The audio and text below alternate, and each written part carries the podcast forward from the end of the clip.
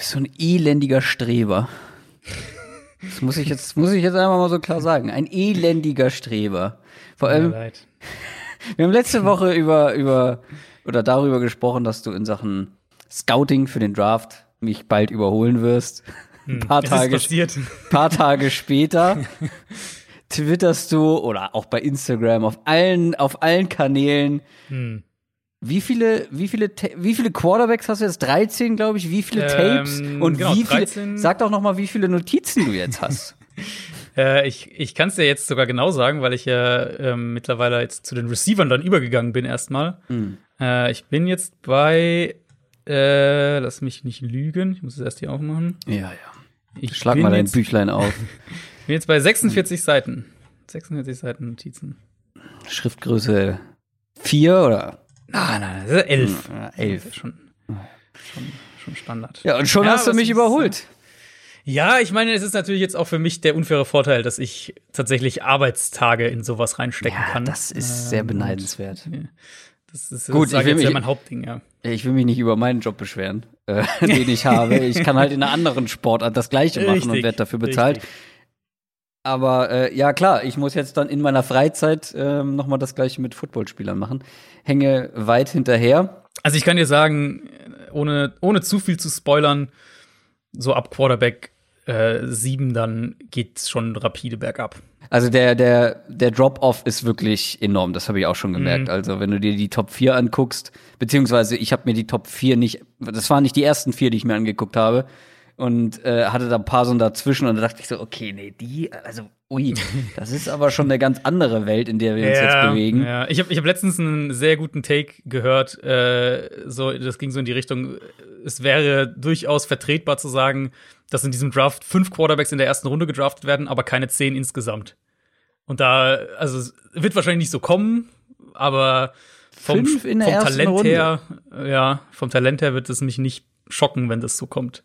Na gut, ich bin ja immer ein bisschen skeptischer, was diese First Round Grades für Quarterbacks angeht. Ähm, Mhm. Das habe ich schon gemerkt die letzten Jahre, aber fünf, na, da, da Ja, bin ich sehr auf ja, unsere das- Quarterback Preview Oh für ja, den Draft man, gespannt. man merkt es auch schon, wie, wo unser wo unser Herz schon hingeht. Ähm, wir haben zwar noch die Free Agency vor uns, ähm, es ist erst Ende Februar, aber der Fokus ist natürlich äh, schon irgendwo der Draft. Also ich bin, für mich ist immer so, klar, jetzt für die Folgen bereitet man Free Agency auch mit vor und Team Needs und wir reden dann nächsten zwei Wochen ja auch noch über Free Agents.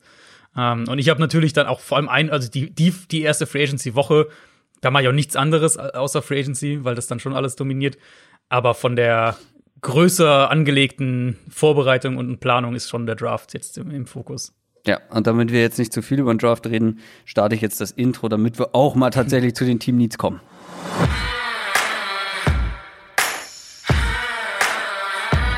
Down, Set, Talk.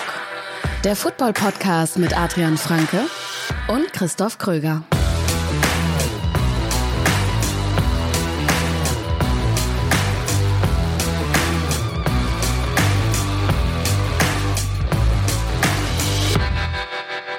Und damit herzlich willkommen zu einer neuen Folge Downset Talk. Das ist der offizielle NFL-Podcast von The Zone und Box mit mir, Christoph Kröger und Adrian Franke. Einen wunderschönen guten Tag.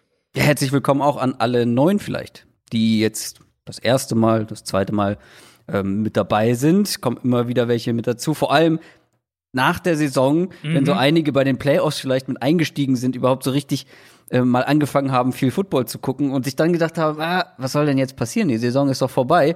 Und dann gemerkt haben, okay, nee, da könnten vielleicht die nächsten Wochen doch ganz spannende Ja. Dinge passieren rund um die NFL. Ich habe ich hab ein paar Nachrichten wieder bekommen die letzten Tage. Also jetzt auch gerade, weil ich halt hier und da ein paar Draft-Schnipsel mal auf Twitter gepostet habe, ja sogar mal ein, zwei so kleinere Zusammenschnitte von, von Spielern selbst äh, zusammengestellt und auf Twitter gepostet. Ähm, habe ich ein paar Nachrichten auch wirklich bekommen in die Richtung, so von wegen, eigentlich finde ich die Zeit zwischen, also von Hörern, die Zeit zwischen so Free Agency und Draft ist so meine Lieblingszeit im, im Podcast auch, aber generell was den NFL-Kalender angeht. Und du bist da ja auch eigentlich gar nicht so weit äh, entfernt davon. Nee. Für mich ist, für mich ist tatsächlich der Draft das Spannendste. Free Agency, ja, da passieren spannende Dinge, aber da, da passiert, glaube ich, oder da gibt's auch viele Sachen, die mich jetzt nicht so in Euphorie versetzen. Aber Draft, ist, glaube ich, tatsächlich für mich das Highlight im Jahr oder die mhm. Vorbereitung darauf. Genau, wollte gerade sagen, die Vorbereitung und die das drüber berichten mit, finde ich, macht beim Draft am meisten Spaß. Das, aber ich muss ganz ehrlich sagen, die erste Runde des Drafts ist, also, weil man hat sich dann so viel damit beschäftigt mm, und ja. wir machen dann ja einen Mockdraft ja. im, im Podcast noch, aber dann ähm, habe ich ja jetzt letztes Jahr angefangen, auch noch mal, du machst ihn ja bei Spox und äh, ich habe dann Royal Fumble eine, eine YouTube-Folge dazu gemacht, auch noch mal einzumachen, ähm, der wirklich darum geht, eine Prediction zu sein für das, mhm. was passiert. Wir hier im Podcast machen ja, was wir machen würden. Und das finde ich dann ganz spannend, dass halt jedes Jahr einfach komplett andere Dinge passieren und man hat dann irgendwie so also ich glaube, ich hatte letztes Jahr sechs richtige und das ist schon gar nicht so schlecht. Mhm. Ähm, das können beide, glaube ich, gell? Ich glaub, ja, wir hatten gleich hatten viel. Genau sechs ähm, unterschiedliche zum Teil Namen, genau, aber ja. letztlich die gleiche Anzahl. Ja. Ähm, und so, ich sag mal so fünf bis zehn ist ja wirklich, dann bist du echt schon gut mit dabei. Mhm. Mhm. Ähm, 10 wäre schon richtig, richtig gut. Zehn wäre schon krass. Wär, wär 10 von drei, äh, 32. ähm, ja. Und das ist, finde ich, dann immer, das ist schon ein Highlight. Ähm, Genau, also herzlich willkommen an die, die jetzt ganz frisch mit dabei sind. Grüße auch an alle neuen Supporter. Da sind auch diese Woche wieder einige mit dazugekommen bei Patreon. Da freuen wir uns sehr drüber. Wer das auch möchte, äh, kann mal gucken unter downsettalk.de slash support. Und ganz wichtig, vergesst nicht euren Discord-Account entweder zu verknüpfen oder euch überhaupt einen zu machen. Dann kommt ihr nämlich auf unseren exklusiven Discord-Channel wo man über das eigene Team sprechen kann. Für jedes Team gibt es einen Channel, aber auch noch zig andere Unterkategorien. Ähm, da könnt ihr uns auch am einfachsten kontaktieren, würde ich behaupten, und Feedback geben. Also, wer uns supporten möchte, Discord-Channel nicht vergessen. Ansonsten Twitter, Instagram und so weiter. Ihr kennt das Spiel. News aus der NFL. Wir zu den Nachrichten und wir fangen mit den Eagles an, weil da gab es einige News diese Woche. Und über eine haben wir auch schon ausführlich gesprochen. Und zwar in unserem neuen Format Down Set Short. Und zwar gab es einen Quarterback-Trade. Die Eagles haben ihren Quarterback Carson Wentz zu den Indianapolis Colts getradet. Vielleicht einmal noch so die, die harten Fakten und äh, was wir alles dann in dieser Downset Short Folge besprochen haben. Ja, genau. Wir haben natürlich über den Preis selbst gesprochen, eben dieser Drittrunden-Pick und der, der potenzielle Erstrunden-Pick, der dann aus dem Zweitrunden-Pick werden kann. Aber logischerweise auch über die beiden Teams. Was heißt das jetzt für die Eagles? Was heißt das jetzt für die Colts? Wo, ähm, wo stehen die jetzt sozusagen? Was, ja. was, worauf setzen sie? Und, ähm, äh, und auch kurz über die Bears tatsächlich, weil die werden ja heute über sie sprechen. Später noch, ähm, weil die ja so ein bisschen der, der, der dritte Player in diesem Rennen waren. Ähm, über die Eagles werden wir auch noch sprechen. Richtig. Die habe ja. ich intensiver vorbereitet. Ähm, die Bears glaube ich auch, ne? Ich habe wirklich die, die Krückenteams bekommen. Jetzt aber. Ähm, aber das war ja nicht die einzige Sache, die bei den Eagles passiert ist. Also wer ja. unsere Einschätzung zu diesem Carson Wentz Trade hören will, hört einfach noch mal oder hört überhaupt mal in die Downset Short Folge rein. Findet ihr überall da, wo es Podcasts gibt bei YouTube auch, auf der Homepage, im Player ist sie auch mit dabei, also findet ihr auf jeden Fall. Kommen wir zu den weiteren Eagles News. Die haben sich auch noch von ihrem Wide Receiver Deshaun Jackson getrennt, aber ob das einen großen Unterschied macht zu den mhm. vergangenen zwei Jahren, in denen er kaum gespielt hat, weiß ich jetzt nicht. Ja, es, ist, es wird generell einfach ein größerer Rebuild bei den Eagles jetzt sein. Und wir hatten ja auch bei der Carson Wentz News drüber gesprochen hier. Größter Dead Cap Hit aller Zeiten, über 33 Millionen Dollar, die da ähm, in den Eagles Büchern bleiben, auch nach dem Trade. Also er wird, er wird höchstwahrscheinlich einen Top 5 bis Top 10 Cap-Hit in der kommenden Saison haben aus seinem Eagles-Vertrag, obwohl er eben nicht mehr für die Eagles spielt. Und ich glaube, das ist halt, jetzt erkennen wir sozusagen die, die langfristigeren Überlegungen. Sie haben erkannt, dass sie einen neuen Quarterback brauchen. Sie haben erkannt, dass sie einen neuen Head Coach auch brauchen. Den haben sie ja auch ausgetauscht. Und jetzt zeigen sie eben, dass sie auch erkannt haben, dass ihr Kader alt ist und sehr teuer ist. Also Eagles sind ja, ist ja einer der teuersten Kader äh, in der NFL aktuell. Ja, die haben Stand jetzt Cap Space von genau. minus genau. 65 Millionen. Ja, es ist, äh, ich glaube, ganz so viel ist es nicht mehr jetzt mit den letzten Entlassungen sozusagen, aber immer noch über 40 auf jeden Fall drüber ähm, gewesen. Fing eben an mit Deshaun Jackson jetzt dieser Umbruch. Der hätte 9 Millionen Dollar gekostet in der kommenden Saison. Hinterlässt auch knapp 6 Millionen an Dead Cap, aber ähm, ja, ah. du hast gesagt, ob der Unterschied so groß sein wird, ähm, wird sich, äh, ist, die, ist die berechtigte Frage. Er kann auch dieser Speedster sein, aber hat die letzten ja. beiden Jahre insgesamt äh, acht Spiele gemacht, keine 25 Bälle gefangen. Ja, da ist die Frage, ob äh, wo der noch unterkommt, wahrscheinlich irgendwo ein günstiger Einjahresvertrag, wo er so die Nummer vier oder sowas sein kann.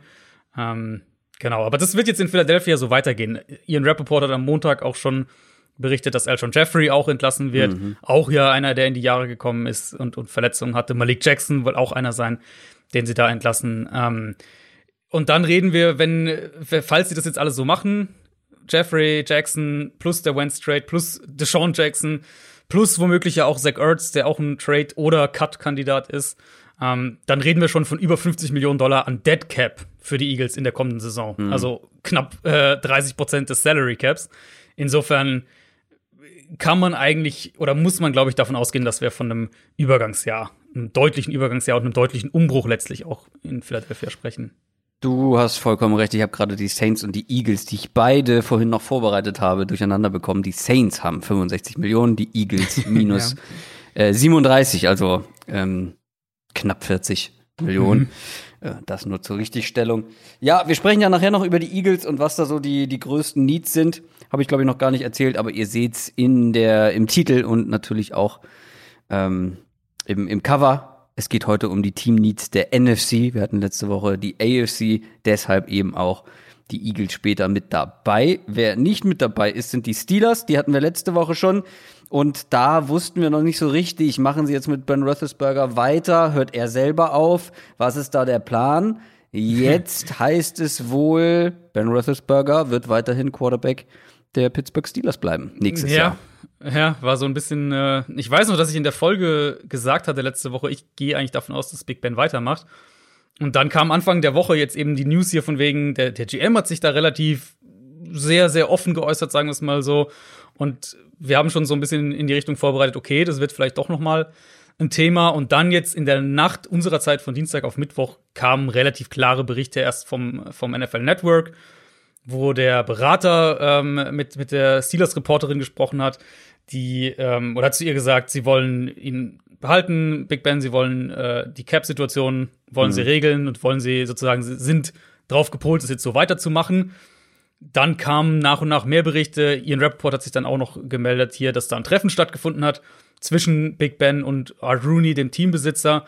Ähm, und da eben auch rauskam, okay, sie wollen weitermachen. Und dann mittlerweile kam auch ein Statement, ein offizielles von den Steelers. Also das geht alles in die Richtung, dass die sich in irgendeiner Art und Weise einigen werden. Und äh, ja, das wird wahrscheinlich eine Mischung aus ein bisschen Gehaltskürzung und ein bisschen Cap-Hit auf noch ein, zwei Jahre hinaus ausstrecken mit einem Void Year, irgendwas in der Richtung.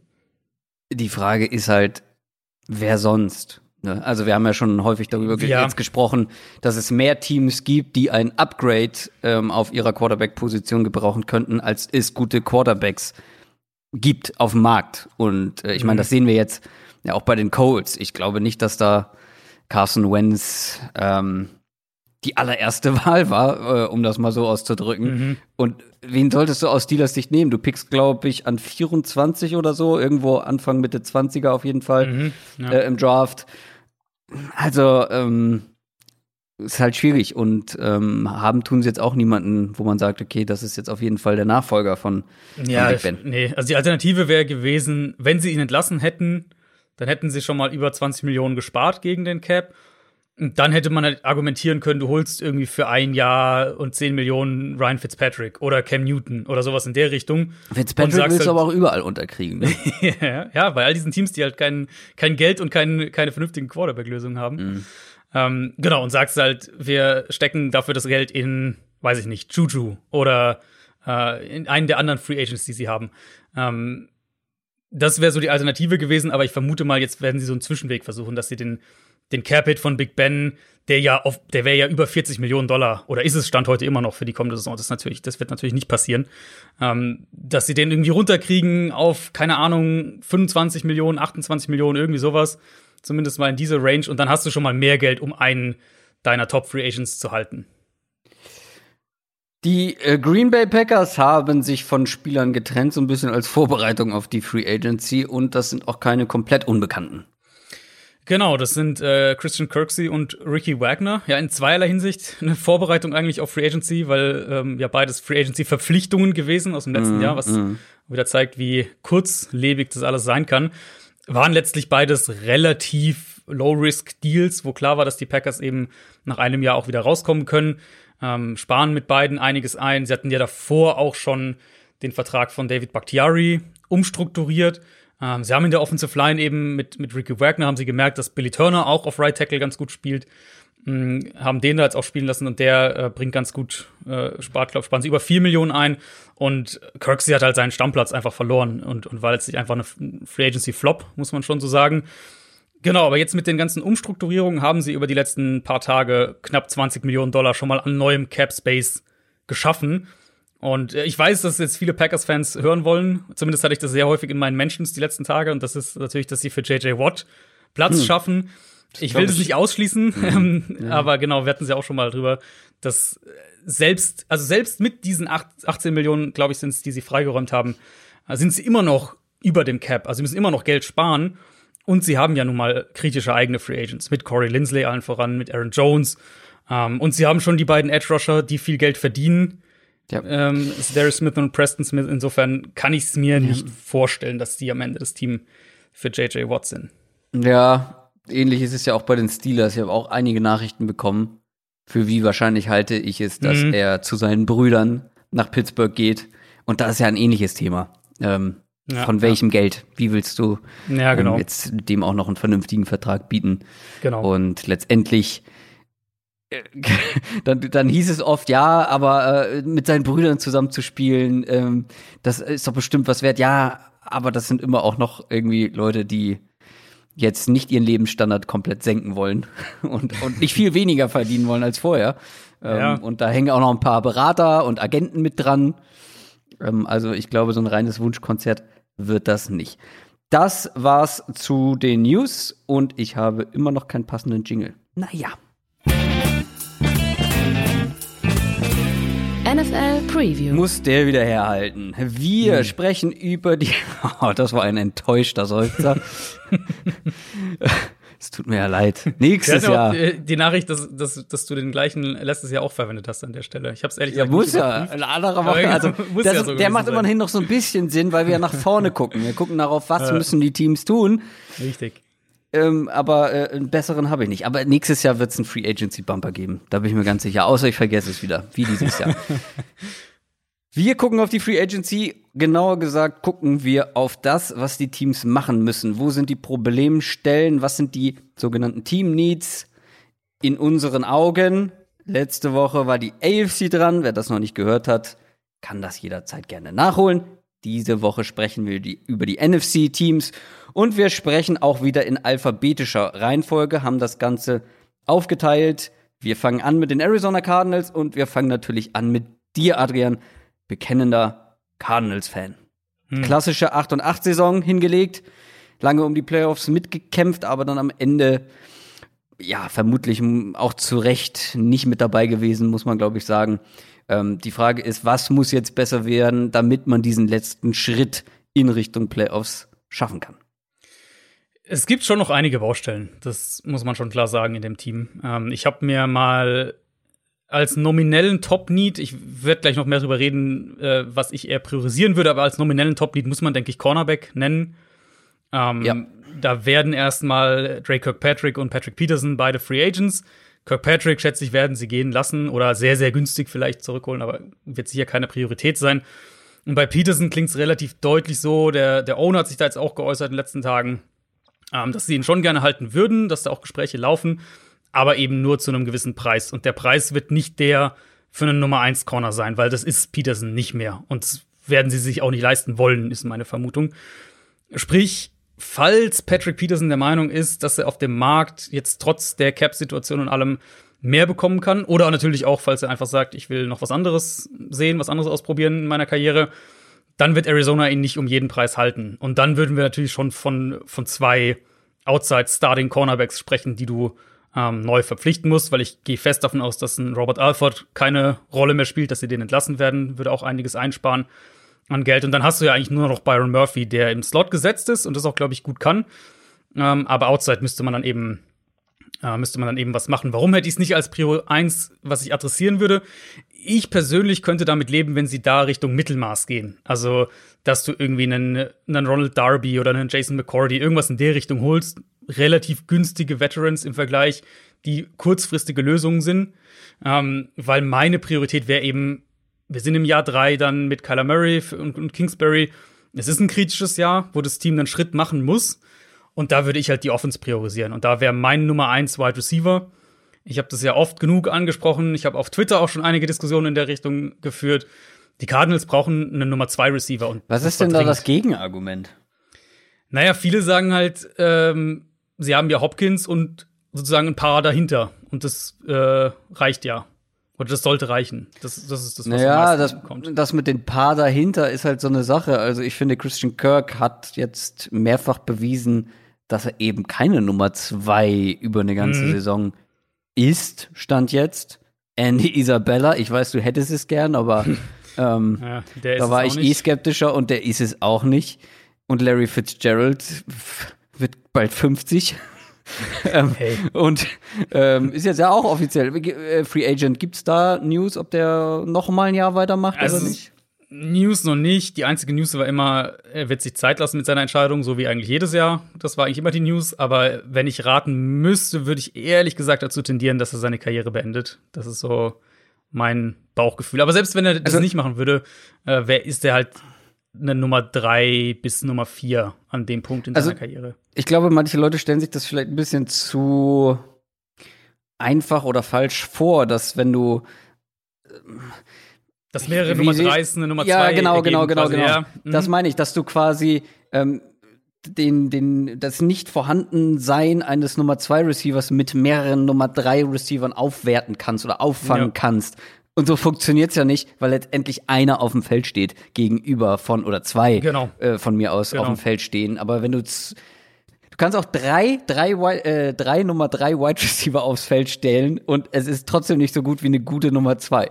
Ähm, Richtig. Und ich glaube, genau. da machen viele so einen kleinen Gedankenfehler im Kopf, dass du das halt nicht auffängst. Und ähm, ich habe das Christian Kirk auch länger zugetraut, als es vielleicht hätte sein müssen. Aber mittlerweile bin ich auch der Meinung, dass da, dass da die Cardinals was, was machen sollten.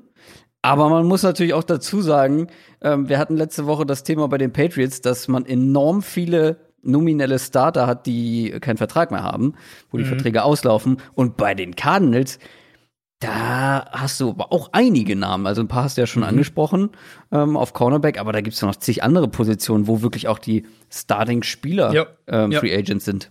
Ja, nee, also ist ganz klar ähm, die Defense natürlich allen voran, ja. wo, man, wo man sich dann umgucken muss. Also sie werden in dieser Offseason einen Running Back holen, in irgend, ich schätze mal an irgendeinem Punkt im Draft, weil Kenyon Drake glaube ich nicht, dass sie den noch mal halten werden. Dafür hat er letztes Jahr unter dem Tag nicht gut genug gespielt. Ähm, Tident könnte dann auch noch ein Thema werden, je nachdem, was sie da, ob sie da eine Receiving-Option sehen, die sie, die verfügbar wird oder die sie haben wollen und in die sie auch investieren wollen. Da gibt's einiges. Ähm, nee, aber klar, es ist Defense, dann noch mal ganz konkret Edge, habe ich mir dann noch aufgeschrieben. Logischerweise kommt es dann drauf an, was sie mit Sound Reddick machen. Für mich mhm. der absolut logische Franchise-Tag-Kandidat nach jetzt einer, äh, nach jetzt einer Breakout-Saison war jetzt das erste Jahr, wo sie ihn wirklich Vollzeit von dieser Linebacker-Hybrid-Rolle auf Edge geschoben haben und das ist ganz offensichtlich seine beste Position. War das nicht auch im College? War da nicht irgendwas? Und dann ja, im College hat er halt auch so ein bisschen so Hybrid-Rollen okay. gespielt. Ähm, also schon auch mehr Edge-Rusher, glaube ich, als die Cardinals ihn am Anfang haben spielen lassen, aber war immer so ein bisschen so ein, so ein In-Between-Spieler. Mhm, mh. Trotzdem willst du es natürlich eher jetzt noch mal sehen, als dass du nach einem guten Jahr ihm direkt einen langfristigen Vertrag gibst. Wenn, sie, wenn das der Weg ist, wenn sie Reddick den, den Tag geben, ähm, hättest du mit Reddick und Chandler Jones, der ja auch von Verletzung zurückkommt, darf man nicht vergessen, da sind sie dann schon ganz gut aufgestellt. Und in die Defensive Line haben sie jetzt die letzten zwei Jahre einiges an Picks investiert. Vor allem ist es eben dann Cornerback. Das ist, glaube ich, die große Frage, weil da sehe ich noch eher, dass die wirklich auch gehen, die Leute, die Free Agent werden. Und eben Offensive Line. Offensive Line muss man dann auch äh, thematisieren. Da erwarte ich eigentlich auch zwei Starter, die sie vielleicht holen sollten. Ähm, also auch hier erstmal zwei Free Agents. J.R. Sweezy und Calvin Beecham. Die rechte Seite der Offensive Line. Beide werden Free Agents. Sweezy ist da jetzt nicht der sportliche Verlust. Da könnte ich mir auch vorstellen, dass sie, dass sie Justin Murray das übernehmen lassen, intern sozusagen. Wobei das wäre eher der Spot, wo ich eine Verstärkung suchen würde. Um, und auf der rechten Seite wäre dann die Ideallösung natürlich, dass Josh Jones, der, der Drittrundenpick mm. aus dem letzten Jahr, das dann übernimmt. Also vielleicht sogar besetzen sie die beide intern, aber eben Guard. Und für mich wäre vor allem Center der Spot. Center ist eine Schwachstelle. Uh, Mason Cole, der wird zwar kein Free Agent, aber spielt halt nicht gut. Deswegen wäre das so die Position, wo ich nach Wide Receiver ähm, am ehesten in die Offense tatsächlich investieren würde in dieser, in dieser Offseason. Es sind im Grunde genau die gleichen Positionsgruppen, die, ähm, die ich auch aufgeschrieben habe. Defensive Backs, Wide Receiver, Pass Rush und Protection mit so einem Fragezeichen. Mhm. Äh, einfach weil man da gucken muss, wie sie es überhaupt angehen. Weil ja. grundsätzlich, klar, es genau. war nicht optimal oder lief dieses Jahr nicht optimal, aber es gab auch einige schlechtere Offensive Lines als die der Cardinals. Das stimmt, ja, das stimmt. Kommen wir zu den Atlanta Falcons. Das war nix dieses Jahr. Ähm, jetzt gibt es einen Neuanfang mit einem neuen Coach, einem neuen GM. Die grundsätzliche Frage, die es vor dieser Offseason gibt in Atlanta, ist, was machst du grundsätzlich? Denkst du, du bist noch im oder gehst du auf Win Now mit Matt Ryan, mit Julio, mit Ridley, mit Grady Jarrett äh, defensiv, also sozusagen deine vier Eckpfeiler in diesem Team? Oder machst du halt doch ein Rebuild? Und ich glaube, ähm, da werden wir sehr schnell sehen, ähm, in dieser Offseason, wo die Reise hingehen soll. Ähm, ist natürlich eine optimale Situation, um ein Rebuild zu starten, wenn du an vier äh, im Draft mhm. pickst. Wann pickst du das nächste Mal so früh? Wie ich es persönlich machen würde, kann ich mal vorab sagen, bevor wir zu den Team Needs kommen. Ähm, da du eigentlich offensiv eigentlich ganz gute Umstände hast, würde ich, glaube ich, tatsächlich an vier einen Quarterback draften oder versuchen an drei zu gehen, damit du auf Nummer sicher äh, gehst und so ein smoothen Rebuild machen. Mhm. Matt Ryan traden, dann hast du zwar, ich habe es vorhin nachgeguckt, irgendwie 25, 26 Millionen Dead Cap, aber du hast mehr Ressourcen, um vielleicht dann auch nach oben zu traden.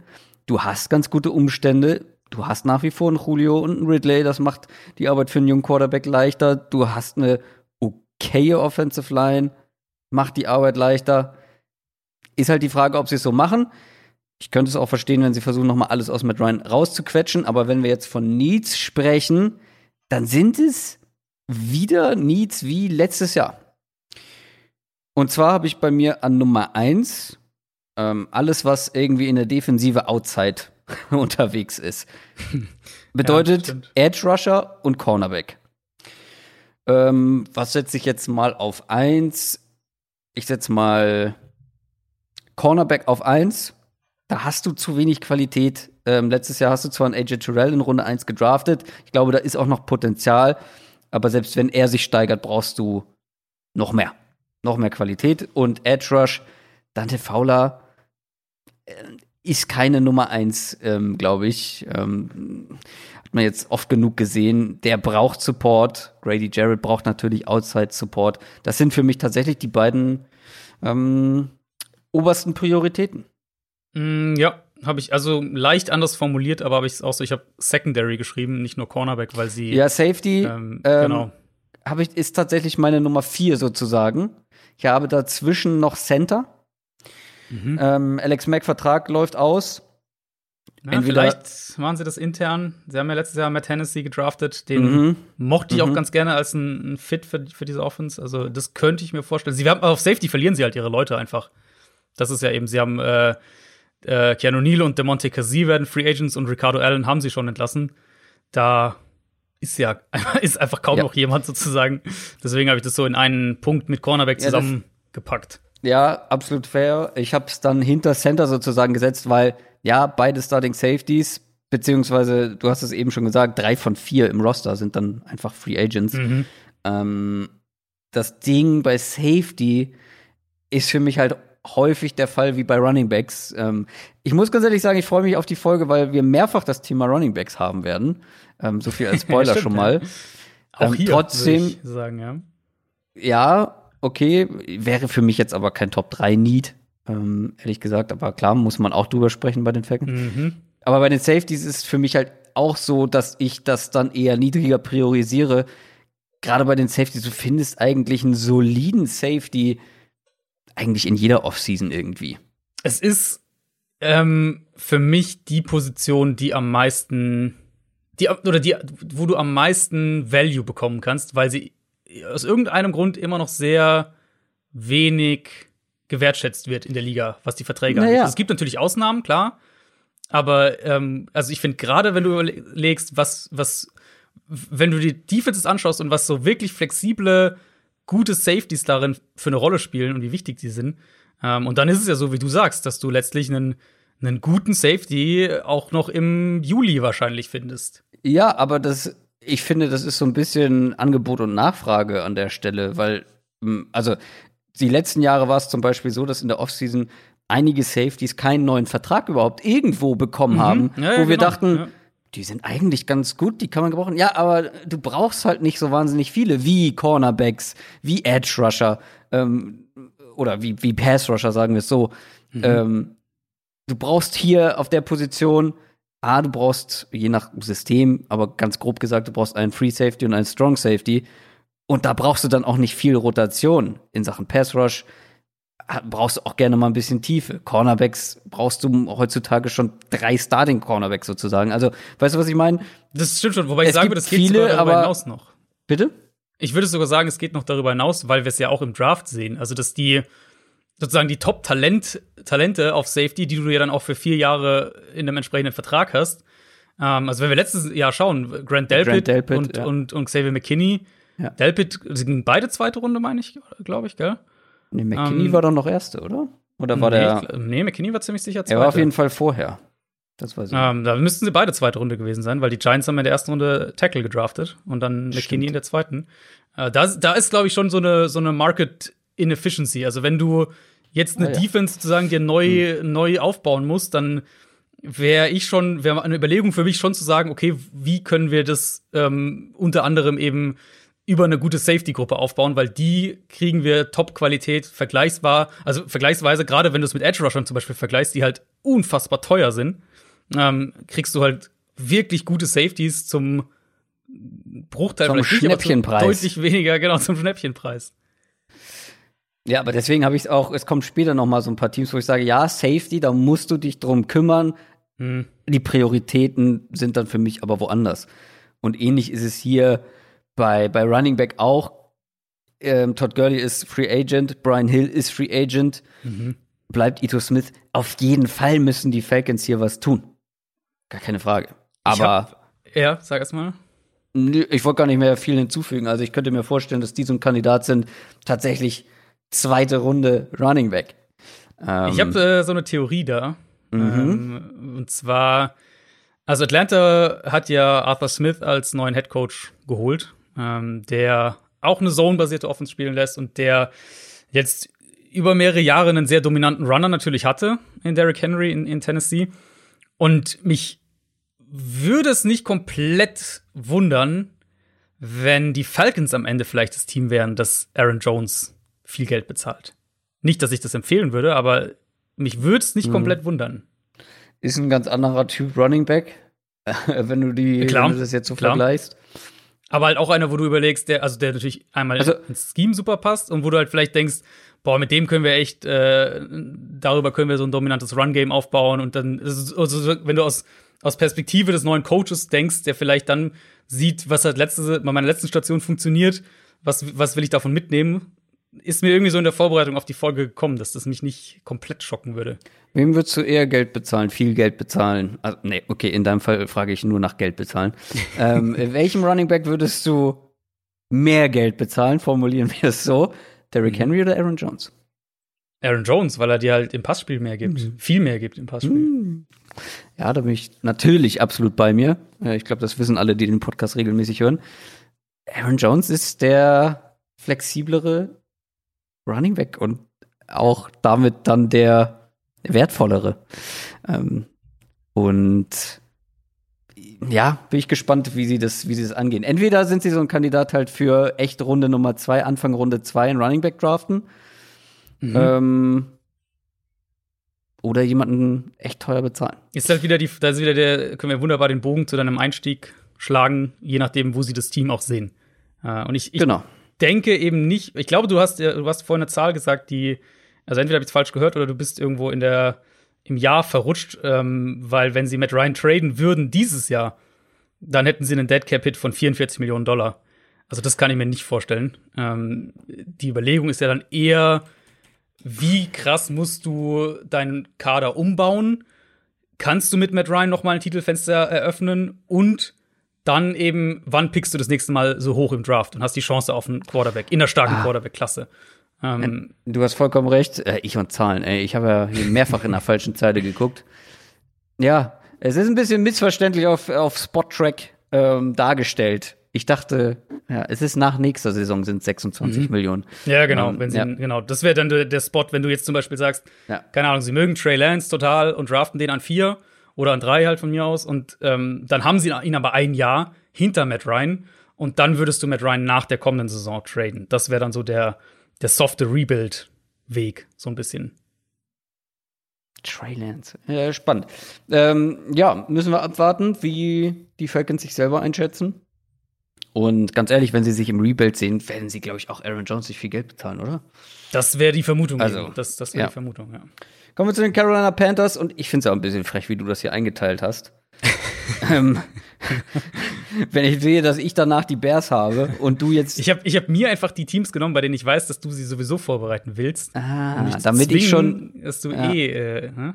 wo ich eh mitreden Verstehst kann, meinst du, genau. ohne mich groß vorzureiten. Das stimmt. Ja. Ja, trotzdem absolut frech natürlich. Ähm, Carolina Panthers auf dem Papier 5 und 11 sieht eigentlich nicht so gut aus. Trotzdem herrscht da eine, ein gewisser Optimismus. Ähm, jetzt ist die Frage: Need Nummer 1 Quarterback und wenn ja, Mhm. kommt Deshaun Watson? Need Nummer 1 Quarterback, ja, habe ich genau so aufgeschrieben. Ich hatte ja auch im Mailbag schon, ich glaube, es war im Mailbag drüber gesprochen, dass, dass Teddy Bridgewater für mich rückblickend betrachtet einfach ein ziemlich schlechter Deal war, weil zu teuer als reine Übergangslösung und, und letztlich haben sie, waren sie in vielen Spielen ja auch drin. Sie hätten ja auch deutlich mehr gewinnen können und haben jetzt halt so den, den Nummer 8 Pick. Das heißt, du musst jetzt ja auch doch wieder Ressourcen investieren, um hoch zu traden, wenn du einen dieser Quarterbacks im Draft haben willst. Ähm, ganz offensichtlich haben die Panthers auf jeden Fall nach einem Jahr entschieden, dass sie den Übergang beschleunigen wollen. Hatten wir ja auch schon drüber gesprochen, dass sie bei Matt Stafford sehr aggressiv mitgeboten haben und dass sie jetzt eben bei Deshaun Watson offenbar vorne mit dabei sind. Und also mein Bauchgefühl geht wirklich auch mehr in die Panthers Richtung über die letzten Wochen, muss ich schon sagen. Das sind auf jeden Fall das Team, wo man mit Abstand, finde ich, am meisten hört, dass die da äh, aggressiv mitbieten. Ähm, ja, das, das würde mir auch sehr, aus sportlicher Sicht sehr, sehr gut gefallen. Meine Vermutung ist, wenn sie ihn nicht bekommen, wenn sie Watson nicht bekommen, dann ist meine Vermutung, dass sie an drei traden werden, um ähm, Ja. oder versuchen werden, an drei zu traden, um dann Zach Wilson zu draften. nehmen. Ja, richtig. Wer auch immer das sein wird. Problem ist natürlich, dass es teuer wird, sich jetzt von Bridgewater zu trennen. Vielleicht schaffen sie es ja, den Vertrag irgendwie doch per Trade loszuwerden. Ähm, das wäre für ein aufnehmendes Team, wäre das jetzt nicht so ein schlechter Deal. Dann Hättest du Bridgewater für ein Jahr in 13 Millionen Dollar ungefähr. Panthers würden dann nur auf 10 Millionen Deadcap sitzen bleiben. Falls sie ihn entlassen, wären es 20 Millionen.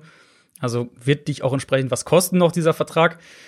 Aber Quarterback ist der zentrale Need ähm, um das Team voranzubringen. Deswegen auch meine, meine Priorität Nummer eins und dann direkt danach eben Offensive Line. Ganz klar. Das, das da kommt dann sofort an zweiter Ja. Stelle. Und ich gehe mal fest davon aus, dass sie Taylor Moton, den, den Right Tackle, halten. Sei es per Franchise-Tag oder wie auch immer, aber dass der nirgendwo hingeht.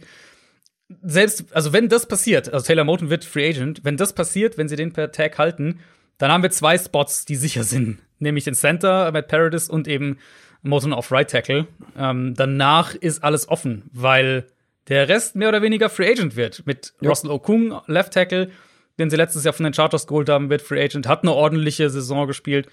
Dann werden Michael Schofield und Chris Reed Free Agent, die sich quasi den Left Guard Spot geteilt haben. Schofield hat ja verletzungsbedingt nicht so viel gespielt. Ähm, und Right Guard war John Miller, auch der wird Free Agent, sprich vier von vier äh, oder vier O-Line-Starter werden Stand heute erstmal Free Agent, plus auch noch Tiefe dahinter. Also, das ist schon heftig. Sprich, da werden sie, nachdem sie letzte Offseason ja, also vor allem im Draft, sind ja, das war ja dieser äh, Defense-Only-Draft, den die Panthers letztes Jahr hatten, haben nur Defense-Spieler gedraftet. Ich glaube, dieses Jahr wird die, Off äh, die, wird die ganze Offseason im Zeichen der Offense stehen. Ähm, und das fängt mit Offensive Line an, vermutlich primär Free Agency, aber dann auch Draft. Quarterback, da geht's weiter und dann ähm, kann ich direkt den Übergang noch machen, nämlich zu meinem ähm, dritten Offense-Need sozusagen und das wäre dann eben Tight End. Tight End wäre für mich mhm. auch so eine Position, wo ich nicht weiß, ob sie diese Offseason adressiert bekommen, weil die anderen Needs einfach sehr teuer werden, sei es Draft oder Free Agency. Ähm, aber Ian Thomas ist, glaube ich, nicht die Lösung. Da brauchen sie einen. Ja, schade der, eigentlich. ja. Der richtig, war irgendwie aber, vielversprechend oder hat, ja, hat so mal wieder Ansätze gezeigt. Ja, genau. Ähm, aber da brauchen sie, glaube ich, einen Playmaker einmal auch aus schematischer Sicht und dann, wenn man es noch erweitern will, eben so die ganze Kategorie Passcatcher, weil ja nun mal hinter Robbie Anderson und DJ Moore auch Curtis Samuel Free Agent wird. Sprich, wenn der geht, und davon gehe ich jetzt mal aus, dann ähm, finde ich, haben sie echt sehr wenig dann hinter diesen beiden. Das Ding ist ja aber, also ich gehe da total mit, dass du jetzt die Offense adressieren solltest, gerade wenn du irgendwie deinen Quarterback bekommst. Ähm, wahrscheinlich wird dann Running Back auch noch ein Thema, wenn du wirklich für Deshaun Watson tradest und Christian McCaffrey in irgendeiner Form damit involviert ist. Äh, das müssen wir aber abwarten natürlich. Aber trotzdem, die Defense war ja eigentlich auch eine große Schwachstelle letztes Jahr. Klar, da sind viele ja. junge Leute, die sich auch genau. noch entwickeln können, aber wir sagen ja auch immer wieder, du kannst dich darauf nicht verlassen. Du musst schon doch irgendwo in der Defense was adressieren, oder? Um da die Qualität ein bisschen zu steigern. Ja, ich würde wahrscheinlich, also Linebacker wird ein Thema sein, Middle Linebacker wird ein Thema sein ähm, und Secondary kann man ansprechen. Aber es war halt, es ist halt die Hälfte der Starting Defense ist halt im Prinzip 2020 oder 2019 gedraftet worden. Ja. Sprich, das ist schon sehr, sehr jung.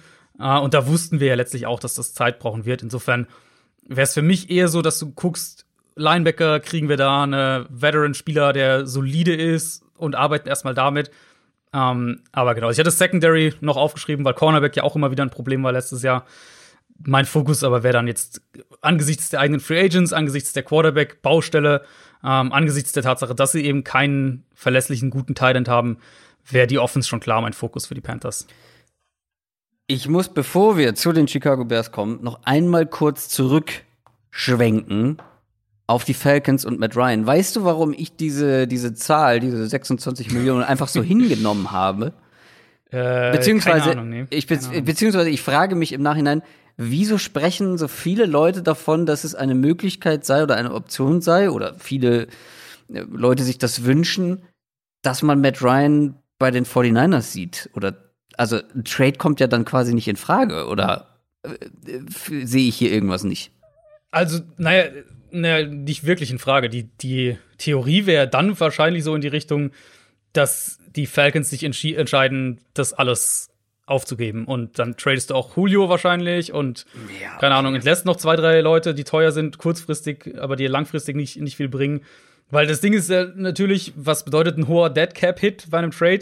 Dass der Vertrag wahrscheinlich relativ günstig für das aufnehmende Team sein wird. Und mhm. so, ähm, so wäre das hier ja dann eben auch. Also wenn, ja, aber das ist doch wenn der getradet wird, wäre er, ja, das ist, also ich halte das auch für sehr, sehr unwahrscheinlich. also ich habe es wirklich Richtung sehr, sehr häufig gelesen. Deswegen habe ich mir dann auch über diese Zahl nicht groß Gedanken gemacht, dass die jetzt mhm. stimmen oder nicht, weil ich dachte, naja, gut, ein Trade würde bei der Zahl in Frage kommen. Aber also bei über Ryan, 40 Millionen kommt das ja nee, überhaupt nicht in Frage. Also genau. Also Matt Ryan hätte einen, ich habe es hier gerade mal aufgemacht, wenn ähm, reiner Base Salary wären 23 Millionen für nächstes Jahr. Sprich, der wäre dann für die Niners eben, wenn wir jetzt von so einem theoretischen Trade reden, wäre, wäre der sehr, sehr günstig. Ja, was das ja machen die den, Falcons äh, ja nicht. Nee, genau, also, aber das kann dir, das kann dir ja mehr, äh, also es könnte Atlanta ja als Verkaufspunkt anbringen, dass sie sagen, hier, wir wollen aber also, mehr Picks, weil für euch ist der Vertrag ja super. So, also, und das wäre ja die Denkweise, aber ich kann es mir nicht. Dafür machen. sind die Falcons, deswegen meinte ich ja auch, du hast ein paar Stützen. Äh, die sind ja in einem ganz anderen Stadium. Also ist ja nicht so, dass Matt Ryan komplett Grütze ist nee, auf genau, einmal und genau. äh, du ansonsten auch gar nichts zur Verfügung hast. Das stimmt ja einfach nicht. Also ähm, die dieses Wunschdenken, ähm, da hatten wir nee, noch gar nicht also, drüber gesprochen, ehrlich gesagt. Deswegen. Ja, gut, Niners, äh, Niners kommen ja noch. Äh, Stimmt. Kommen ja später noch, aber. Aber Matt Ryan kannst du da aus der, aus der Diskussion ein bisschen Ich habe ihn ehrlich gesagt gar nicht hier mir aufgeschrieben. Ich habe zwei Optionen. ja, aber du hast es doch auch gelesen, oder? Ja, ja, ja, ja. Das kam, also die Connection wird halt leicht gemacht. Die hier, Falcons vielleicht ja, genau im Umbruch ja, und Shannon Connection, aber aus finanzieller Sicht, es wäre nur eine Idee, wenn Atlanta eben sagen würde, okay, kompletter Rebuild, 2021 schenken wir quasi ab und ähm, schlucken ihr Deadcap und so weiter. Hauptsache, wir kriegen Draft Assets und gehen ja. Auf 2022. Gut, jetzt aber zu den Chicago Bears. Ähm, ist mir schon klar, warum du die Reihenfolge gewählt hast, damit du nicht über die Bears sprechen musst ähm, und dir keinen weiteren Hass aufhalst. Auch noch so ein schönes 8 und 8 Team, aber die sind anders als die Cardinals in die Playoffs damit gekommen, ähm, haben meine, unsere Erwartungen meilenweit übertroffen, letztendlich was den Rekord angeht. Aber du hast richtig kritische Free Agents. Ähm, nicht nur, dass deine wichtigste Position ein akutes Thema ist, oder mhm. die wichtigste Position überhaupt, sondern auch noch dein, also mit Abstand bester Offense-Spieler ist auch noch Free Agent. Und es, ich komme später noch mal drauf, aber das ist ein krasser Drop-off bei den Bears. Du hast diese zwei Punkte, diese zwei Themen, Quarterback und eben Allen Robinson. Und danach sieht es gar nicht so verkehrt aus. Das Problem ist, diese zwei Punkte können einiges ausmachen. Ähm, aber lass uns erstmal über diese beiden Themen sprechen. Wenn du oder ja, was machst du auf Quarterback, ne? Ähm, Trubisky ja. ist Free Agent, ansonsten bleibt dir noch Nick Foles. Ich glaube, da sagt ich weiß nicht, ob selbst die größten Foles-Believer jetzt noch sagen, okay, mit dem sollst du noch in die nächste Saison als Starter gehen. Und dann eben Allen Robinson, dein, wie gesagt, bester Offenspieler, bester Wide Receiver und Gehen wir mal davon aus, du findest keinen Quarterback, verlängerst nicht mit, äh, mit Trubisky, apropos. Oh. Und ähm, oh, das hatte ich schon wieder vergessen. ja, den muss man immer wieder bei Trubisky mit in äh, Erinnerung rufen. Solange wir noch können, meinst du? Ja. ja, eben. Und wenn du Allen Robinson nicht halten kannst, dann hast du Anthony Miller und Daniel Mooney. Und ich sag mal so, mit Foles, Anthony Miller und Daniel Mooney bist du kein 8 und 8 Team mehr. Na, das, das, wird, äh, das wird sicher nicht passieren. Ähm, wir kommen ja immer wieder bei den Bears auf das Thema zurück, was denke ich auch, was man im Hinterkopf haben muss, wenn wir über alle Offseason Fragen und Needs und so weiter ähm, diskutieren. Bill, äh, Bill Laser sag ich schon, Matt Nagy und Ryan Pace sitzen extrem auf dem Hot Seat, der Head Coach und der GM. Und das wird eine Offseason sein, denke ich, wo wir sehen werden, dass die Bears sehr, sehr dringend versuchen, kurzfristige Lösungen zu finden, damit sie kurzfristige Erfolge haben, um sich dann wieder langfristig orientieren zu können. Also deswegen, ja, was machen sie? Ich schätze, sie werden kurzfristige Lösungen suchen auf den jeweiligen Spots. Und das wird bei Allen Robinson wahrscheinlich der Franchise-Tag sein. Ja. Und Quarterback ähm, können wieder Ryan Fitzpatrick ins Spiel bringen hier oder Cam Newton auch hier wieder ins Spiel bringen. Aber irgendwas in der Richtung wird's, wird's denke ich, sein, weil dann, wo draften die 20, glaube ich, einen zu, zu draften oder vielleicht ein paar Spots hochzugehen und einen zu draften, den Nummer 4, 5 Quarterback und zu hoffen, dass der schnell einschlägt, das können die sich halt einfach nicht leisten. Du hattest, glaube ich, mal Gardner Minshew ins Spiel gebracht, oder? Ja, das wäre, das wäre sehr, sehr witzig. Also es hat offensichtlich großen Anklang gefunden in unserer Hörerschaft. Wir haben viele Nachrichten bekommen, dass das ja eine echt gute Idee sei. Äh, es wäre aber nur sehr witzig, dass sie das zweite Mal einen Quarterback ja. von den Jaguars äh, ja. Traden. Dieses Mal den besseren dann tatsächlich. Ahu. Ähm, ja, äh, ich glaube vor allem das, was sie jetzt zum Ende der Saison gespielt haben, das, was sie vermutlich dann auch nächstes Jahr wieder spielen wollen, würde, glaube ich, auch ganz gut zu Gardner Minshew passen. Mhm. Fände ich auf jeden Fall interessant. Aber klar, diese Quarterback-Position. Bei Allen Robinson ist es halt so, oh, da finde ich es fast schade, dass es diesen Franchise-Tag gibt, weil aus mhm. Robinson-Sicht sage sag ich, oh, komm da bloß raus, Junge. Finde endlich mal einen Spot, wo du einen guten Quarterback hast.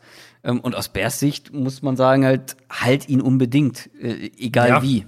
Ja, also wenn, wenn das ein, wenn die in einer anderen Situation wären, die Bears, also was jetzt die, die, die Teamspitze angeht, dann würde ich hier noch deutlich mehr über ein Tag-and-Trade-Szenario nachdenken. Weil alles, was wir bisher hören, geht ja in die Richtung, Allen Robinson will nicht langfristig verlängern, will keinen ja. langfristigen Vertrag unterschreiben. Ähm, höchstwahrscheinlich, wenn er den Tag bekommt, wird er die Tag-Saison spielen und den Rest dann und danach gehen. Ähm, wenn du jetzt langfristiger planst aus Bears Sicht, dann wäre ja eigentlich eine Idee zu sagen, wir taggen ihn und dann traden wir ihn. Und dann kriegen wir vielleicht. Was kriegst du für Allen Robinson, wenn du den unter dem Tag tradest? Ein, ein Erstrunden-Pick schon, plus wahrscheinlich ja. noch was, Drittrunden-Pick, keine Ahnung, irgendwas in der, ja, in der Kategorie. Ja. Also Erstrunden-Pick ähm, auf jeden Fall. Genau. Und dann startest du halt den, den Rebuild. So. Aber eben, wie gesagt, und deswegen habe ich es jetzt auch gleich am Anfang noch mal erwähnt, wir haben ja schon ein, zwei Mal drüber gesprochen, die sind eben in der Situation, dass sie sich diesen Luxus vielleicht einfach nicht leisten können. Ich habe ansonsten noch die Offensive Line. Da hast du ein, zwei Free Agents und auch ansonsten waren, war die Line nicht berauschend, sag ich mal. Aber trotzdem, das, was ich am Anfang meinte, es ist sehr toplastig ähm, mhm. in Sachen Needs bei den Bears. Also, wie gesagt, Quarterback, Wide Receiver, diese beiden Themen halt, diese beiden Personalien sozusagen. Die Offensive Line, gut, aber fast alle Teams äh, brauchen oder können ein Upgrade in der Offensive mhm. Line vertragen. Und ansonsten ist das gar nicht so verkehrt. Deswegen ist auch so ein Rebuild sehr weit weg in meinen Augen. Klar, du hast halt die zwei kritischen Positionen, aber du kannst in der Defense vielleicht noch für ein bisschen Tiefe sorgen. Da hast du einige Free Agents. Äh, Tashawn Gibson, der, der Safety, hat irgendwie unterm Radar eine richtig gute Saison gespielt, scheinbar. Auch er ist Free Agent. Aber wenn die Bears die richtigen Moves machen und dann Achtung Floskel, die PS auch aufs Feld bekommen, mhm. die sie haben grundsätzlich, wenn sie die richtigen Moves machen, dann kann man auch wieder um die Playoffs mitspielen. Die Frage ist halt nur, wie gehst du diese zwei ja. kritischen Personalien an? Gut, Allen Robinson taggen, aber gerade Quarterback. Am Quarterback hängt enorm viel Klar. diese Offseason für die Bears. Und da wäre ja dann Minshu so gesehen, wäre ja dann noch verlockender, weil Chicago hat ja kaum Cap Space, beziehungsweise ist ja, im Moment auch im, im negativen Bereich. Und ähm, der Tag für Robinson wird dementsprechend ja nicht günstig sein. Also Salary, äh, äh, Franchise Tag ist ja festgeschriebene Summe dann. Insofern wirst du da ja, ich weiß jetzt gar nicht genau, was er für Receiver ist, aber ja auf jeden Fall zweistellige Millionenbereich. Ähm, den musst du ja dann auch unterbringen. Plus deine Draftklasse musst du ja logischerweise auch unterbringen. Also eine Quarterback-Lösung zu finden, die dann vielleicht die eine, eine Veteran-Lösung ist, also einer, wo du weißt, was der kann und dass der auch sofort spielen kann die aber gleichzeitig günstig ist, ist natürlich in aller Regel ein sehr schwieriges Unterfangen. Also selbst ein, ein, ein Ryan Fitzpatrick wird ja seine 8, 9 Millionen kosten, wenn du den jetzt für ein Jahr holst. Insofern wäre da so die, die Idee, Minshu zu holen, ja noch verlockender, weil der kostet, glaube ich, weiß gar nicht, 800.000 oder sowas. Ein Fünf-Runden-Pick war, oder? Oder vierte? Fünfte? Später, ich glaube sogar sechste. Sechste? Ernsthaft? Ich meine ja. Ja, Bears spannende Offseason steht bevor, oder kritische Off Offseason, sagen wir mal so. Und damit kommen wir zur nächsten relativ kritischen Offseason, zu den Dallas Cowboys. Die haben eine Grützensaison hinter sich, äh, kann man nicht anders nennen, und haben quasi keinen Quarterback aktuell unter Vertrag. Sie haben zwar welche unter Vertrag, aber wir sprechen hier von Starting Quarterbacks. Ben DiNucci Hate hier. ja. Ähm, und Sie haben dazu noch eine äh, Defense, die vor so einem halben Rebuild steht. Hm. Ähm, und ich glaube jetzt auch nicht so viel Cap Space, oder? Habe ich jetzt gerade nicht vor. Es kommt natürlich darauf an, äh, ich glaube, Stand jetzt schon, aber da muss man den genau. Prescott-Vertrag oder genau, generellen ja. Quarterback-Vertrag noch mit einplanen und dann ja. ist, glaube ich, gar nicht mehr so prall gefüllt, die Kasse. Das ist auch hier eine kritische Offseason, auch für die mhm. Cowboys. Mhm. Ähm, ja, also Cowboys im Moment stehen so bei roundabout 20 Millionen Cap Space. Aber wie ja, du gesagt gut, hast, dann musst du den Quarterback ja eben der genau. Ist weg dann.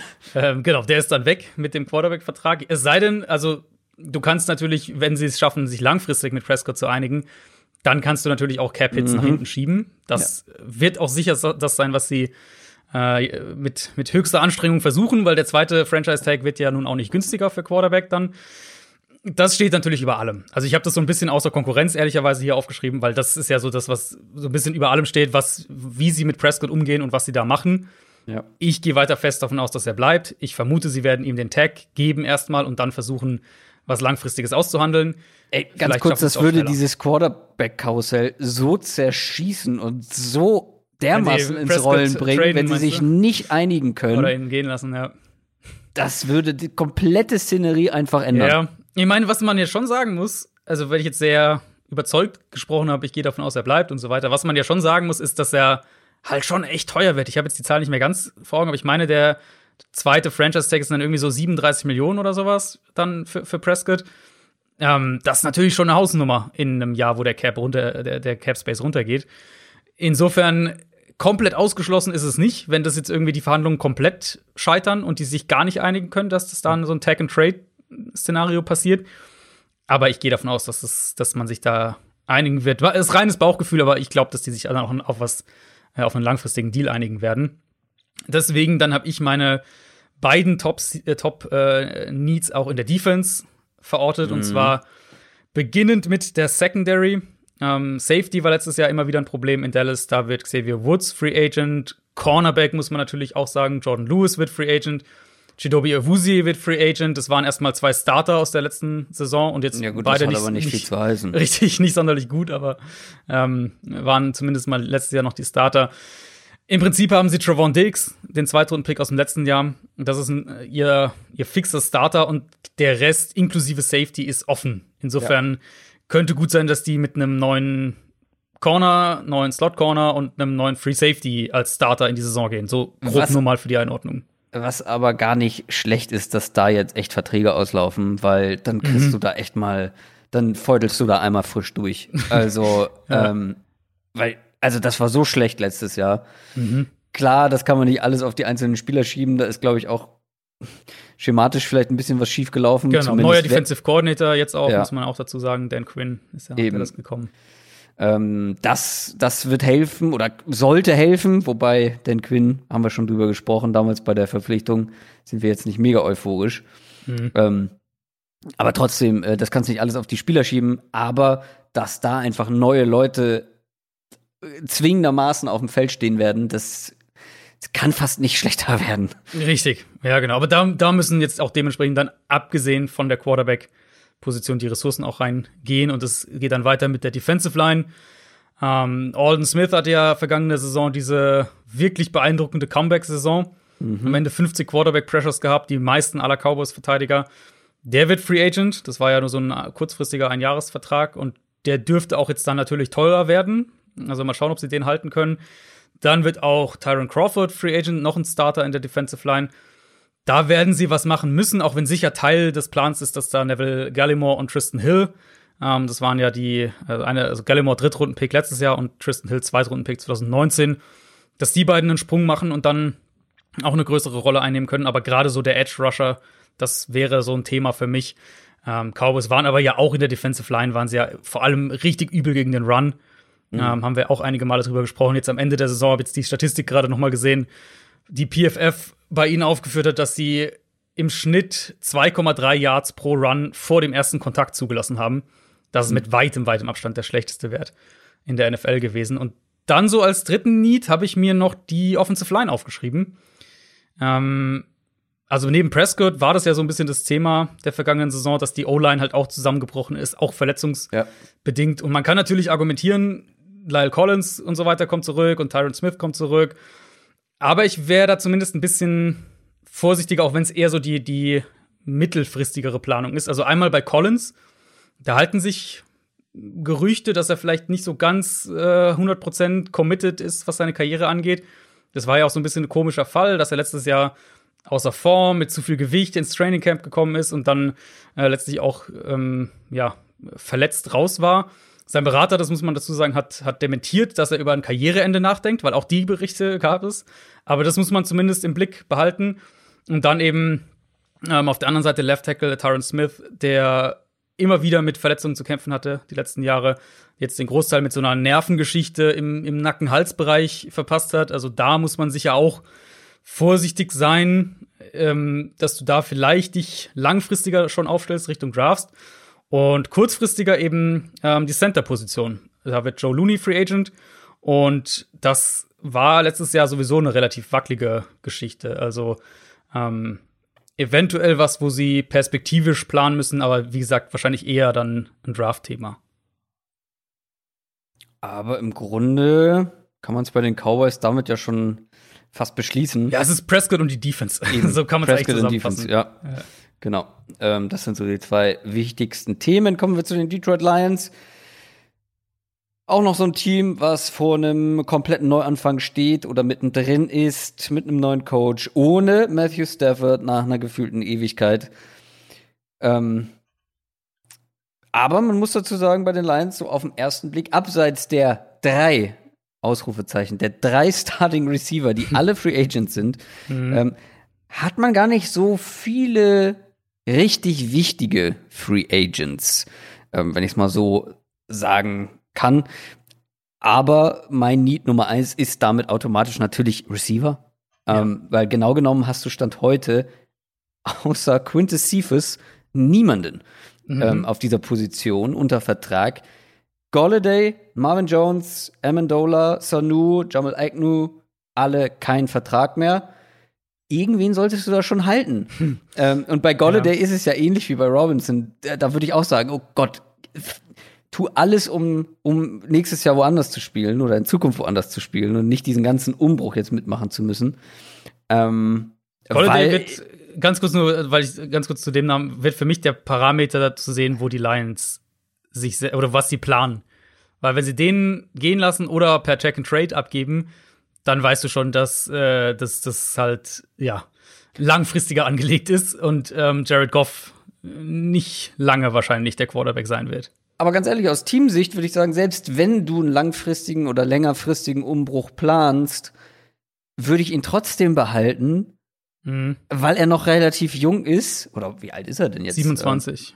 Wird, ah, wird 28 gut. im Lauf der kommenden Saison. Tatsächlich in meinem Kopf jünger gewesen. Ähm, ja, okay, wenn du dann äh, mit dem Umbruch vielleicht so ansatzweise mal durch bist, ist er vielleicht 30. 30. Ja, ja, das ist halt, das ist halt, das ist so an der Kante. Ja, stimmt. Mhm. Ähm, der hatte so relativ spät seinen richtigen Durchbruch erst, ne? Deswegen ist mhm, er in mhm, meinem Kopf, genau. glaube ich, so jung. Aber äh, ganz ehrlich, aus meiner Sicht ein Top 10 Receiver und in Bestform Top 5 Receiver in der NFL. Ähm, oh, ähnlich. Okay. Ja. Ähm, also wirklich, wenn er, wenn er an seinem Leistungslimit spielt, schon. Ähm, deswegen finde ich es auch ganz spannend mit Robinson und Golladay. Ähm, ob einer davon auf den Markt kommt, weil wenn ja, dann pff, mhm. einige Teams, wo ich sagen würde. oh ja. Hinder. Ähm, ja, aber trotzdem, Receiver ist natürlich dann automatisch Need Nummer eins, weil du hast keinen. Mhm. Äh, ansonsten würde ich sagen, All Eyes on Defense. Ähm, außer Jamie Collins hast du keinen NFL-würdigen Linebacker. Gerade Mittellinebacker ist, glaube ich, so ein Thema, ähm, wo du nicht so gut besetzt bist. Und auch noch jede Menge Free Agents, gerade in der Tiefe. Cornerback habe ich mir noch aufgeschrieben. Da hatte man Verletzungssorgen da würde ich so einem jungen Duo mit ähm, Jeffrey Okuda, der jetzt keine besonders tolle erste Saison hatte, aber mhm. noch einem ähm, Oruwari noch dazu, würde ich ein bisschen Zeit geben. Vielleicht kriegst du dann noch einen Veteran mit irgendwie in die Rotation. Ähm, Desmond Trufant ist noch mit dabei, ja, okay. Ähm, hatte ich mir aber noch mal aufgeschrieben. Und Pass Rush ist auch so ein Ding, was ich mir notiert habe. Du hast mit Romeo Okwara nicht wie heißt dein Bruder? Julian, ne? Julian, genau. Ähm, Romeo Okwara, das ist dein mit Abstand erfolgreichster Passrusher in Sachen, oder wenn du es nach, nach Quarterback Pressures misst, der ist Free Agent. Trey Flowers hat nur eine halbe Saison gespielt. Everson Griffin ist auch wieder direkt Free Agent. Ich glaube, da, also wenn du Okwara nicht hältst, musst du was tun. Mhm. Ähm, aber ich weiß nicht, ob du ein ähnliches Gefühl hast es sind nicht so die ganz klaren Needs bei den Lions. Du kannst überall und solltest an vielen Stellen schrauben und außer ähm, Receiver halt. Ne? Genau, genau, Receiver ausgenommen. Das meinte ja, ich ja genau. zu Beginn. Mhm. Also wie gesagt, du hast keine Receiver, deswegen ist das ganz klar die Nummer eins. Aber ansonsten ist nichts, was mich jetzt so mega anspringt. Ja, das ist ja so ein bisschen auch das Thema gewesen und wieso, äh, wieso ja letztlich auch, finde ich, die Kritik an an Matt Patricia so gerechtfertigt war, dass der Kader eigentlich gut ja, ist. Ich meine, ja, genau. klar, letztes Jahr Kenny Golladay hat viel gefehlt und Jeff Okuda als, als Rookie Corner hat gestruggelt, keine Frage. Ähm, aber der Kader ist eigentlich nicht so schlecht und jetzt hast du nun mal diese Receiver-Situation und da, wie gesagt, für mich ein ganz, ganz spannender Gradmesser, wie sie sich selbst sehen und wie ihr Plan, sagen wir mal, ihr Dreijahresplan aussieht. Weil wenn sie da jetzt die gehen lassen und, und irgendwie, weiß ich nicht, einen einen Veteran, einen günstigen holen und ansonsten zwei draften, dann kannst du dir schon denken, wo, der, wo die Reise hingeht, so ja. ungefähr. Ähm, zumindest in den Planungen. Wenn sie jetzt, weiß ich nicht, Golladay halten und Amendola noch mal für ein Jahr halten oder sowas, dann bin ich schon eher auf der Seite, dass ich sage, okay, das soll ein schneller Umbruch werden und, ähm, und die, die, die meint es ernst, dass sie vielleicht mit Goff da was aufbauen können für drei, vier, fünf Jahre. Tendenz für mich ist eher, dass es langfristiger ist, dass sie eher vielleicht auch wirklich Golladay gehen lassen werden. Oder auch so ein Tag-and-Trade-Geschichte. Also, dass so in die Richtung vielleicht eher geht. Ähm, hm. Dann klar, Wide Receiver muss man dann sagen. Ich habe mir äh, Defense auf jeden Fall auch Linebacker aufgeschrieben, Edge habe ich mir aufgeschrieben und Safety. generell wird's spannend sein, finde ich, zu sehen, was ein anderer Defensive Coordinator mit dieser Defense macht, weil letztes Jahr, wenn wir nach Expected Points Added pro Play schauen, mit Abstand die schlechteste Defense der NFL gewesen. Und dafür ist das Personal eigentlich ja. dann doch deutlich zu gut. Genau, das war ja das, was wir immer gesagt haben. Und ja auch nicht erst im letzten Jahr, sondern auch schon davor. Mhm. Müsstest eigentlich mit den Leuten, alleine wenn du dir die Offense anguckst. Ganz ja, ehrlich, genau. Die Line, ist ja, die Line ist nicht schlecht auch, ja. Die Line ist okay. Du hattest mit Kenny Golladay, Marvin Jones und Danny Amendola eigentlich so ein perfekt ausge, ausbalanciertes Wide Receiver Trio. Ja, ja. Du hast einen TJ Hawkinson, der eine Waffe sein kann. Du hast ein Backfield mit, mit ähm, Peterson, mit Swift allen voran. Karrion Johnson, es gibt auch schlechtere als Karrion Johnson. Also, weißt du, das, alleine mhm. mit der Offense hättest du mehr reißen müssen. Und eigentlich das, schon, ja. Eigentlich schon. Das ist wirklich bitter äh, aus, aus Lions Sicht. Aber jetzt haben sie ja Munition in den, äh, äh, jetzt haben sie ja Munition in den nächsten beiden Drafts, um auch ein bisschen rumzumanövrieren und zu gucken, ob sie vielleicht äh, für Spieler hochtraden oder noch mehr Munition sammeln. Und deswegen, wenn, wenn ein Team in in die Situation kommt, eben, dann ist mein Gefühl eher immer in die Richtung, die, dass es eher ein, ein gravierenderer Umbruch wird. Könntest du dir vorstellen, dass sie einen Quarterback draften? Mm, dieses Jahr nicht. Ich glaube, die fokussieren sich auf nächstes Jahr. Und, mhm. und deswegen könnte ich mir auch vorstellen, dass sie vielleicht noch mal äh, hier und da Picks eher noch mal vielleicht, vielleicht runtertraden. Ich meine, sie werden jetzt in Mockdrafts werden sie viel äh, mit, mit Micah Parsons in Verbindung gebracht, dem Penn State Linebacker, weil es halt so ein logischer Fit wäre ähm, und der auch höchstwahrscheinlich zu haben sein wird an, an sieben, wo die picken. Ähm, aber sie haben ja nun mal jetzt, also sie haben die Nummer sieben Pick klar und dann haben sie ja nächstes Jahr ähm, die zusätzlichen Picks noch. Also insofern vielleicht so eine Situation, wo sie eher versuchen, für 2022 Munition zu bekommen. Gehen wir zum Division-Konkurrenten, gehen wir zu den Green Bay Packers. Für mich oder aus meiner Sicht eine wichtige Offseason für die Packers. Du hattest jetzt mhm. zwei starke Saisons. Du hattest aber in unseren Augen zwei schwache Off-Seasons ähm, in denen du wichtige Needs ignoriert hast. Wenn du jetzt die richtigen Dinge machst, könntest du ja theoretisch noch besser werden. Die Frage mhm, ist, mhm. was sind die richtigen Dinge und machen sie es auch? Tun sie es auch? Ja, was sind die richtigen Dinge? Ich hab's bei den Packers wirklich mal, da, da habe ich mir mit am meisten Gedanken gemacht, wie ich das ranken würde, ähm, die, die Needs, die sie haben. Und ich kam am Ende bei Cornerback als Nummer 1 Need, trotz natürlich Echt? Jerry Alexander, okay. den sie haben. Also Kevin King wird erstmal Free Agent. Äh, und, und der war letztes Jahr auch nicht sonderlich gut. Mhm. Jenton Sullivan ist maximal Durchschnitt. Und äh, Josh Jackson, den ich damals eigentlich echt ganz gerne mochte vor seinem Draft, 2018 wurde der gedraftet. Ja, frag mich der, mal, ich war großer Fan. Ja, ja ähm, der war ja auch ein Zweitrunden-Pick dann. Mhm. Der konnte bisher leider das nicht abrufen in der NFL. Nee. Und keine Frage, dass J.A. Alexander super ist. Der war ja auch mein Nummer 1 All-Pro und alles, aber gerade bei Cornerbacks ist ja das Problem, dass deine Secondary im Gesamtverbund einfach krass abfällt, wenn du irgendwo klare Schwachstellen hast. Und da kann dann ein Corner noch so gut sein, wie es Alexander ist, aber die Offens können den natürlich auch bewusst vermeiden. Und solange du halt sonst überall attackieren kannst, gefühlt, ja. zumindest was die Cornerbacks angeht, ähm, geht es sogar relativ leicht, dass du den auch Frag vermeidest. Mal Tom Brady in Sachen Kevin King. Genau, ja.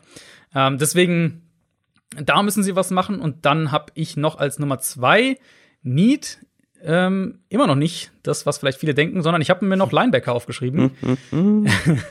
Nämlich Linebacker seit Jahren ein Problem in Green Bay, ehrlicherweise. Kirksey haben wir schon thematisiert. War offensichtlich nicht die Antwort. Und ich weiß nicht, ob du aus dem Kopf die Packers Starting Linebackers, die Offball Linebackers hättest nennen können. Ich sag ehrlich, ich hätte es nicht. Kamal Martin hätte ich vielleicht noch hingekriegt, aber Chris nee. Barnes hätte ich ziemlich sicher nicht nennen können. Insofern Packers ja. vielleicht ein Kandidat für so jemanden wie einen KJ Wright oder ein Devondre Campbell, so diese, diese zweite Kategorie Free Agent Linebacker, so in der, in der Richtung, das könnte ich mir vorstellen. Und dann eben als Nummer drei natürlich ähm, habe ich die Wide Receiver noch mit dabei. Gleiche Argumentation wie letztes Jahr. Adams ist super. Aber wie sehr vertraue ich drauf, dass Alan Lazar noch mal eine gute Saison spielt, dass vielleicht weil das Scantling ein paar Bälle weniger fallen lässt, dass ähm, Devin Funches irgendwie eine, eine Rolle spielen kann, wenn er wieder zurückkommt. Also Wide Receiver für mich eher dann noch ein Draft als ein Free Agency Thema, was die Packers angeht, aber in meinen Augen eben, und das ist der Knackpunkt, in meinen Augen müssen die Packers nach wie vor in eine gute Nummer zwei investieren, um sich als Offense weiterentwickeln zu können, damit sie auf diesem hohen Level bleiben. Also das sind so meine Top 3 Needs erstmal und dann Also zwei ähm, Dinge fehlen mir da. Also Offensive Line ist jetzt nicht so, ist jetzt nicht so, dass ich dir da widerspreche bei den Needs, aber trotzdem Mhm. zwei Needs, die mir da fehlen. Mhm. O-Line, du hast einfach kritische Free Agents. Ja, ich habe mir darüber nach Gedanken gemacht, O-Line, ähm, und ich hätte es dann, ich habe es als sozusagen, das wäre mein Punkt 4 dann gewesen, wenn wir vier Punkte hätten. Ah, Fehlt immer noch Klar, einer. ähm, ja, ich, ich kann mir vorstellen, auf was du hinaus willst, aber ich, ich mache jetzt mal kurz die O-Line. Also Ricky Wagner, okay, ist weg. Ähm, ich habe Corey Lindsley natürlich als mein Nummer 1 Free Agent auf, aus Packers Sicht, also eigenen Free Agent, den sie unbedingt versuchen sollten zu halten. Mhm. Ähm, aber sie haben äh, trotzdem immer noch ein sehr starkes Gerüst. Also du hast natürlich Bakhtiari links, Ja. Elton Jenkins, der Ja. vielleicht Center spielen könnte, falls Corey Lindsley geht. Also der Mhm. hat ja auch schon, schon Center gespielt. Dann, ich vermute, Lucas Patrick auf Right Guard und, und Billy Turner wieder rechts außen. Ähm, dann, dann permanent Right Tackle. Und dann ist die Line echt immer noch ziemlich gut. Also natürlich im Idealfall hältst du Lindsley und, und, und hältst Jenkins auf Guard und so weiter. Aber ich glaube, die Line wäre immer noch sehr, sehr gut, wenn, wenn sie am Ende Corey Lindsley nicht halten können und Jenkins vielleicht auf Center geht. Einen Guard, ehrlicherweise, findest du auch in Tag zwei des Drafts. Und also, das wäre jetzt nicht so mein, wo ich mir die, die schlaflosen Nächte mache aus Packers Sicht. Aber in Sachen Running Back machst du dir natürlich schlaflose Nächte. Aaron Jones, wisst ihr mittlerweile, Free Agent, Jamal Williams, Free Agent. Wofür haben sie denn AJ Dillon gedraftet? Ja, also wahrscheinlich. Ja, Moment, okay. Du musst es, du kannst es aus zwei Perspektiven sehen. In meinen Augen ist Running Back Mhm. Need. Wahrscheinlich aus Packers Front Office Sicht ist Running Back sehr weit unten auf der Liste, weil du ja denkst, du hast mit AJ Dillon den neuen Derrick Henry gedraftet. So. Ich habe da meine Zweifel dran. Äh, ich glaube, dir fehlt, wenn du nur Agent Dillon plus vielleicht so ein, so ein Third Down Receiver hast, fehlt dir einfach so eine Universalwaffe, wie es Aaron Jones war, der ja wirklich, das darf man nicht unterschätzen. Also vielleicht halten sie den ja auch irgendwie, aber das darf man nicht unterschätzen. Wie oft haben wir die letzten zwei Jahre gesagt, diese Offense besteht in Sachen Passspiel nur aus Devonta Adams, äh, dann war es mal kurz noch Jimmy Graham und Aaron Jones und vor allem zeitweise nur aus Graham und Jones. Im Passspiel und AJ Dillon, selbst, ja, vielleicht ist er ein besserer Runner, als ich das erwarte. Aber dann wird er immer noch kein guter Passcatcher sein.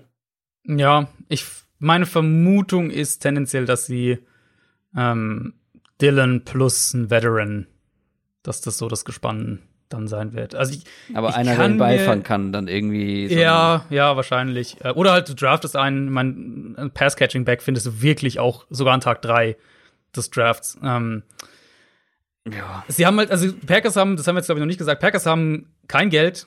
Die sind trotz, äh, also beziehungsweise ich habe es in den News ja glaube ich gesagt, sind jetzt trotz dieser Umstrukturierung und so weiter und Entlassungen sind die immer noch im unteren Bereich der Liga, was Cap Space angeht. Oder Also werden sie Aaron Jones eher nicht noch. halten. Genau, deswegen kann ich mir Mhm. nicht vorstellen, dass sie Aaron Jones haben, zumal sie ja nun mal diese zwei wirklich, also zwei Free Agents, die so herausstechen mit noch Corey Lindsley. Und die Priorität, wenn sie einen der beiden halten können, sollte ja schon Lindsley sein. Und dann kann ich mir nicht vorstellen, dass sie Jones, äh, dass sie den halten können, weil der wird halt auch Also- auf dem Markt, wird der, wird der einen guten Vertrag kriegen. Also ich bin gespannt, wie sie das lösen, aber in meinen Augen wäre der Verlust eben von Aaron Jones ähm, ein erhebliches Downgrade, was diese Offense angeht. Ich weiß, du siehst es nicht ganz so extrem, ähm, kann ich auch nachvollziehen. Also Jones zu Dylan wäre definitiv ein Downgrade und eben gerade, wir haben es jetzt ja schon einige Mal thematisiert, was die Receiving-Fähigkeiten angeht. Über, also da ist, da bin ich voll bei dir. Genau, und wo wir uns halt dann trennen, ist halt, wie hoch wir das gewichten, einen, Genau. äh, einen Running Back, der ähm, eben beides sehr, sehr gut kann. Durch die Genau, Luft und am genau. Boden. Du teilst es ja gerne auch mal auf in einen, der am Boden gut kann und einen, der den Ball fangen kann. Und ich hätte es halt gerne, wenn Also möglich, mal- in einer Person. Und das war Aaron Jones und deswegen ist für mich der Downgrade dann für die Offense ein bisschen krasser als für dich wahrscheinlich. Wie fändest du es, wenn, was ja durchaus sein kann, er wird entlassen, ähm, wenn die sich einen David Johnson dazu holen? Ja, es kommt natürlich darauf an, was für einen David Johnson du bekommst. Ja, gut, Ähm, nicht den 216er, ähm, aber halt eine, einen guten, einen, der auf jeden Fall den Ball laufen und fangen kann. Und dann hast du den und Dylan so ein bisschen als dein Backfield. Fände ich auf jeden Fall gut. Ich überlege gerade, ist Duke Johnson. Ah, nee, Duke Johnson ist kein Free Agent. Ähm, nee, Free Agents werden die, äh, werden die beide David nicht. Johnson auch nicht, stimmt. Ja. Genau, aber David Johnson ist ja so ein Kandidat, der Ein Trade-Kandidat. ja oder auch entlassen werden könnte. Äh, wir sprechen ja noch über die, über die Top Free Agents. Vielleicht ist da jemand dabei, den ich dann äh, bei den, bei den Packers so ein bisschen als die, die Light-Version von Aaron Jones sehe. Äh, schauen wir mal. Oder vielleicht auch im Draft. Aber du hast ja Draft, gerade. Äh, das, da wird es ja noch genug geben. Ähm, gut, machen wir weiter. Ähm, hängen schon wieder hinterher. Wir sind gerade mal bei L wie Los Angeles. Los Angeles Rams. Da ähm, gibt es so zwei Fakten, die man, glaube ich, einleitend nennen muss. Du hast wenige Free Agents, aber dafür ein, zwei kritische. Du hast aber auch, auch hier wieder wenig Cap Space zur Verfügung, um irgendwas zu machen. Aber du hast halt auch deine Needs. Edge Rush zum Beispiel. Leonard Floyd hat geholfen, aber der hat einen auslaufenden Vertrag. Verliert man den, dann ähm, wird schwierig. Also, wenn man Leonard Floyd verliert und da mal auf die Quarterback Pressures guckt, Aaron Donald hätte dann mehr als dreimal so viele wie der nächstbeste äh, im Team. Das nur mal noch mal so als ähm, das zum Unterstreichen. Und er, selbst ein Aaron Donald braucht ein bisschen Support von außen. Das ist ja das, was wir äh, auch immer wieder gesagt haben. Eher weniger als alle anderen Interior Defensive Linemen wahrscheinlich, aber ähm, auch er. Ähm, Gibt es noch ein paar mehr Free Agents. Also Edge Rush habe ich ganz weit vorne mit dabei. Slot oder in Klammern Slot, Cornerback habe ich mir aufgeschrieben. Ähm, auch hier eigentlich Safety ein Thema, aber für mich halt wieder nicht die allerhöchste Priorität. Du hast halt mit John Johnson einen sehr, sehr guten Spieler, einen deiner besten Defense-Spieler und der Spieler mit den meisten Snaps in deiner Defense, der Free Agent ist. Da muss man gucken, was man macht, um ihn zu ersetzen, wenn man ihn nicht hält. Und ich kann mir vorstellen, weil man eben nicht so viel Geld hat, dass man ihn nicht halten kann, vielleicht. Glaube ich nicht. Ja, also kann ich, das müsste einer der, ich habe jetzt die Safety-Liste gar nicht hier, aber das müsste einer der Top-Safeties auf dem Markt Absolut, sein. klar. Also für mich ist er, ich habe den, ich mochte den ja eh sehr. Also ich glaube, es gibt grundsätzlich wenig bessere, ja, oder? Ja. Aber Vermutung für mich wäre, dass sie das intern auch besetzen werden. Sie haben ja letztes Jahr Terrell Burgess gedraftet in der dritten Runde. Genau, das habe ich mir nämlich auch gedacht, deswegen habe ich es auch nicht so weit oben auf der Liste, aber man muss es mal erwähnt haben. Und vor allem war John Johnson einer, der halt viel in der Box auch zu finden war. Ähm, und ich glaube, gerade so ein, also ich bleib da relativ entspannt. Etwas wichtiger finde ich dann ähm, Troy Hill. Das ist ein Spieler mit den zweitmeisten Snaps übrigens in der Defense. Der ist auch Free Agent, der hatte auch schon bessere Jahre und deswegen Slot Cornerback wäre für mich ein Thema. Ähm, und was habe ich mir auch noch aufgeschrieben? Center, weil Austin Blythe Free Agent ist, der eine echt gute Saison gespielt hat, also einen echten Sprung nach vorne oder nach oben gemacht hat. Deswegen, es sind ein paar kritische Positionen mit dabei bei den Rams. Trotzdem ist es irgendwie noch meckern auf hohem Niveau, oder nicht? Relativ, würde ich schon sagen. Also in der O-Line müssen wir dann halt über Tiefe auch reden. Da ist ja echt nicht viel. Also sie haben die Tackles, Noteboom und Bobby Evans, die sie ja jeweils in aufeinanderfolgenden Jahren auch gedraftet haben. Das wären so die zwei, die vielleicht dann auch, äh, oder von denen einer dann auch für, für Whitworth irgendwann übernimmt.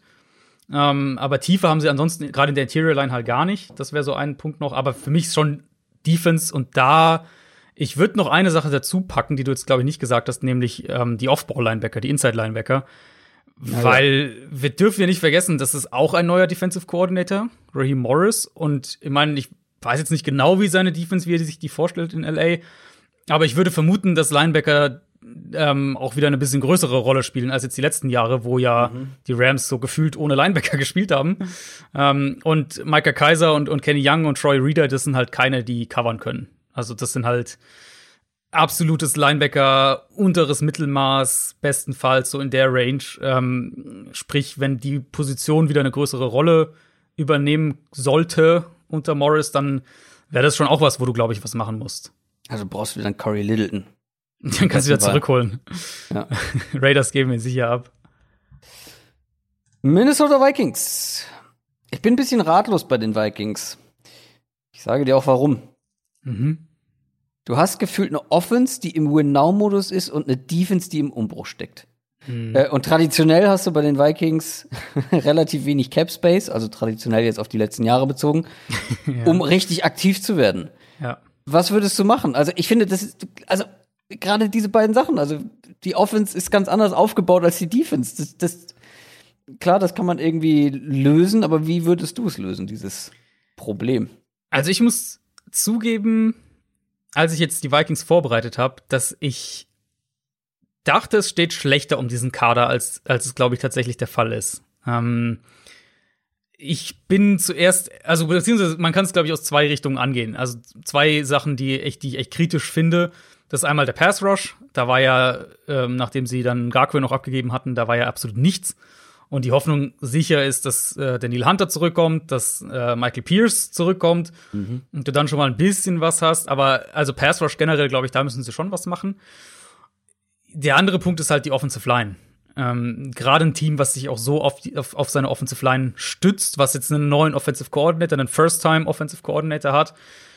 Äh, Also da wird ein Starter wird Free Agent, Dakota Doja, der Left Guard, der jetzt ähm, letztes Jahr auch über 1000 Snaps gespielt hat. Keiner, den du halten musst, solltest, äh, wie auch immer. Also da glaube ich, tut es ihm nicht weh, dass der Free Agent wird, aber du musst ihn natürlich ersetzen weil auch da ist jetzt nicht die Megatiefe dahinter. Drew Samia, der in, in limitierten Snaps ziemlich mies aussah, eher auch nicht die Antwort. Also ähm, Starting Guard wird man, denke ich, brauchen. Und dann war so mein zweiter Blick Richtung Center. 2021, also die kommende Saison wird dann das dritte Jahr für Garrett Bradbury als Center, den ich weiß es noch damals im, im Draft 2019 jeder zu den Vikings gemockt hat und sie haben ihn dann auch genommen und er wirkte wie der ideale Scheme-Fit bisher über zwei Jahre leider das nicht abrufen können, was man sich da von einem Erstrunden-Pick auf Center erhoffen würde. Mhm. Ähm, deswegen wäre das was, wo ich aus Vikings Sicht sage, du holst dir vielleicht einen Veteran dahinter, um gewappnet zu sein. Könnte nämlich auch durchaus sein, dass das vielleicht Bradburys letztes Jahr als Starter ist. Mal schauen, wie der sich so entwickelt. Also da so eine Veteran-Lösung dahinter. Das wäre so, ich würde die O-Line angehen, Pass Rush angehen und dann Nummer drei habe ich mir ähm, die Secondary noch aufgeschrieben. Das wäre nämlich meine Frage gewesen. Ähm, vertraust du diesen ja, gefühlt unendlich jungen, vielen jungen halt- Spielern, die da über die letzten so. Jahre früh gedraftet wurden, dass Mhm. die irgendwann auch mal wirklich einschlagen und den Schritt machen, weil das ist ja ein Problem. Und Mhm. was machst du mit Anthony Harris, dem Safety? Ja, genau. Also Anthony Harris, ich könnte mir vorstellen, dass er am Ende zu teuer wird für die Vikings. Das wäre ein Verlust. Das wäre auf jeden Fall ein Verlust. Dann müsste ich aber jetzt an deine Argumentation anknüpfen und sagen, wahrscheinlich einen brauchbaren Free Safety findest du trotzdem. Ja, Ähm, fair. also sagen wir so, die Cornerbacks sind halt wirklich ultra jung. Jeff Gladney und Cam Densler waren letztes Jahr Rookies, genauso wie Harrison Hand, auch ein Rookie letztes Jahr gewesen. Plus Mike Hughes, gut, der war von 2018. Das wäre vielleicht so der eine, wo ich sage, bei dem willst du jetzt einen Sprung sehen oder halt du tauschst ihn irgendwann aus. Aber ansonsten sind die halt echt noch sehr jung und ich muss halt ehrlicherweise auch sagen, dass ich, also Densler war sehr gut in der Saison, es war der beste Cornerback bei den Vikings. Und Gladney mochten wir ja beide auch, glaube ich. Ich glaube, du auch vor dem Draft. Ähm, glaube ich mehr als Ich glaube, du, du aber- warst deutlich positiver. Genau. Aber Aber den gebe ich jetzt natürlich auch nicht nach einer Saison auf, wo er ja jetzt auch nicht katastrophal war. Also Das Gladney nicht. war besser als, äh, als Jeff Okuda zum Beispiel in Detroit, um den, um den Division-Cornerback-Vergleich zu ziehen. Deswegen drei junge Spieler, vier junge Spieler eigentlich, wenn wir Harrison Hand dazu nehmen. Und da willst du natürlich eine Entwicklung sehen, aber es ist jetzt auch nicht so, dass ich sage, boah, die brauchen, also weißt du, wie wir es bei den Cowboys eben hatten, die brauchen eigentlich drei neue Starter in der Secondary. Nee, das nicht. Warum ich den Verlust von Anthony Harris ein bisschen kritischer sehen würde, wäre einfach, dass du momentan noch nicht diese Top-Qualität von deinen Cornerbacks bekommst. Und Mhm. ich wiederhole mich gerne. Nur weil sie jung sind, heißt es nicht, dass sie wie bei Madden Das- ja, im nächsten stimmt. Jahr eine positive Entwicklung hinlegen. Ich meine, die Ja. Eagles sind jahrelang davon ausgegangen, dass ihre jungen Cornerbacks eine Entwicklung oder einen Schritt in die richtige Richtung machen und das haben sie nicht gemacht und dann letztendlich wurden sie dafür bestraft. Also du darfst dich nicht komplett darauf verlassen. Mhm. Klar, es kann sein, dass die einen Schritt machen, aber Anthony Harris ist da halt, was die Qualität angeht, halt noch mal wirklich so ein, so ein, so ein, so ein Anker eigentlich in der Mhm. Secondary. Und zum Beispiel bei John Johnson ist es halt anders. Du hast noch sehr gute Spieler in der Secondary ähm, bei den Rams, Ja. auch ja. wenn John Johnson geht. Und wenn Anthony Harris geht, dann muss zwingend einer von diesen Spielern, über die du gerade gesprochen hast, muss einen Schritt machen. Ja, das stimmt. Also ich, mein Ansatz ist eben, ich wäre wahrscheinlich einverstanden aus Vikings Sicht. Gut, über Tiefe kann man immer reden. Ja. Aber ich wäre von der Grundidee her einverstanden, wenn sie mit den, mit den jungen Spielern auf Cornerback in die Saison gehen und falls sie dann Harris eben nicht halten können, dann eher einen Day-2-Pick in einen, einen, Safety stecken zum Beispiel. Oder halt einen, per, einen, einen günstigen, der auf den Markt kommt, ähm, verpflichten. Und dann, wenn das passiert, würde ich halt sagen, okay, also Secondary, klar, du willst, du willst und musst dann Fortschritte sehen, aber gerade bei Danzler bin ich da relativ optimistisch und, und Gladney eben rein von meiner Pre-Draft-Meinung her würde ich jetzt auch noch eben ja, ja, einigermaßen auf der, auf, die, auf ja. der optimistischen Seite bleiben. Und dann sind die Baustellen halt für mich relativ klar, Pass Rush und, und O-Line, aber jetzt auch nicht so katastrophal. Also, wenn sie da zwei, drei richtige Griffe, vielleicht wieder einen guten Erstrunden-Pick landen, dann kann das auch wieder ein Team sein, was, ähm, keine Ahnung, ja. 10 und 6 geht oder so.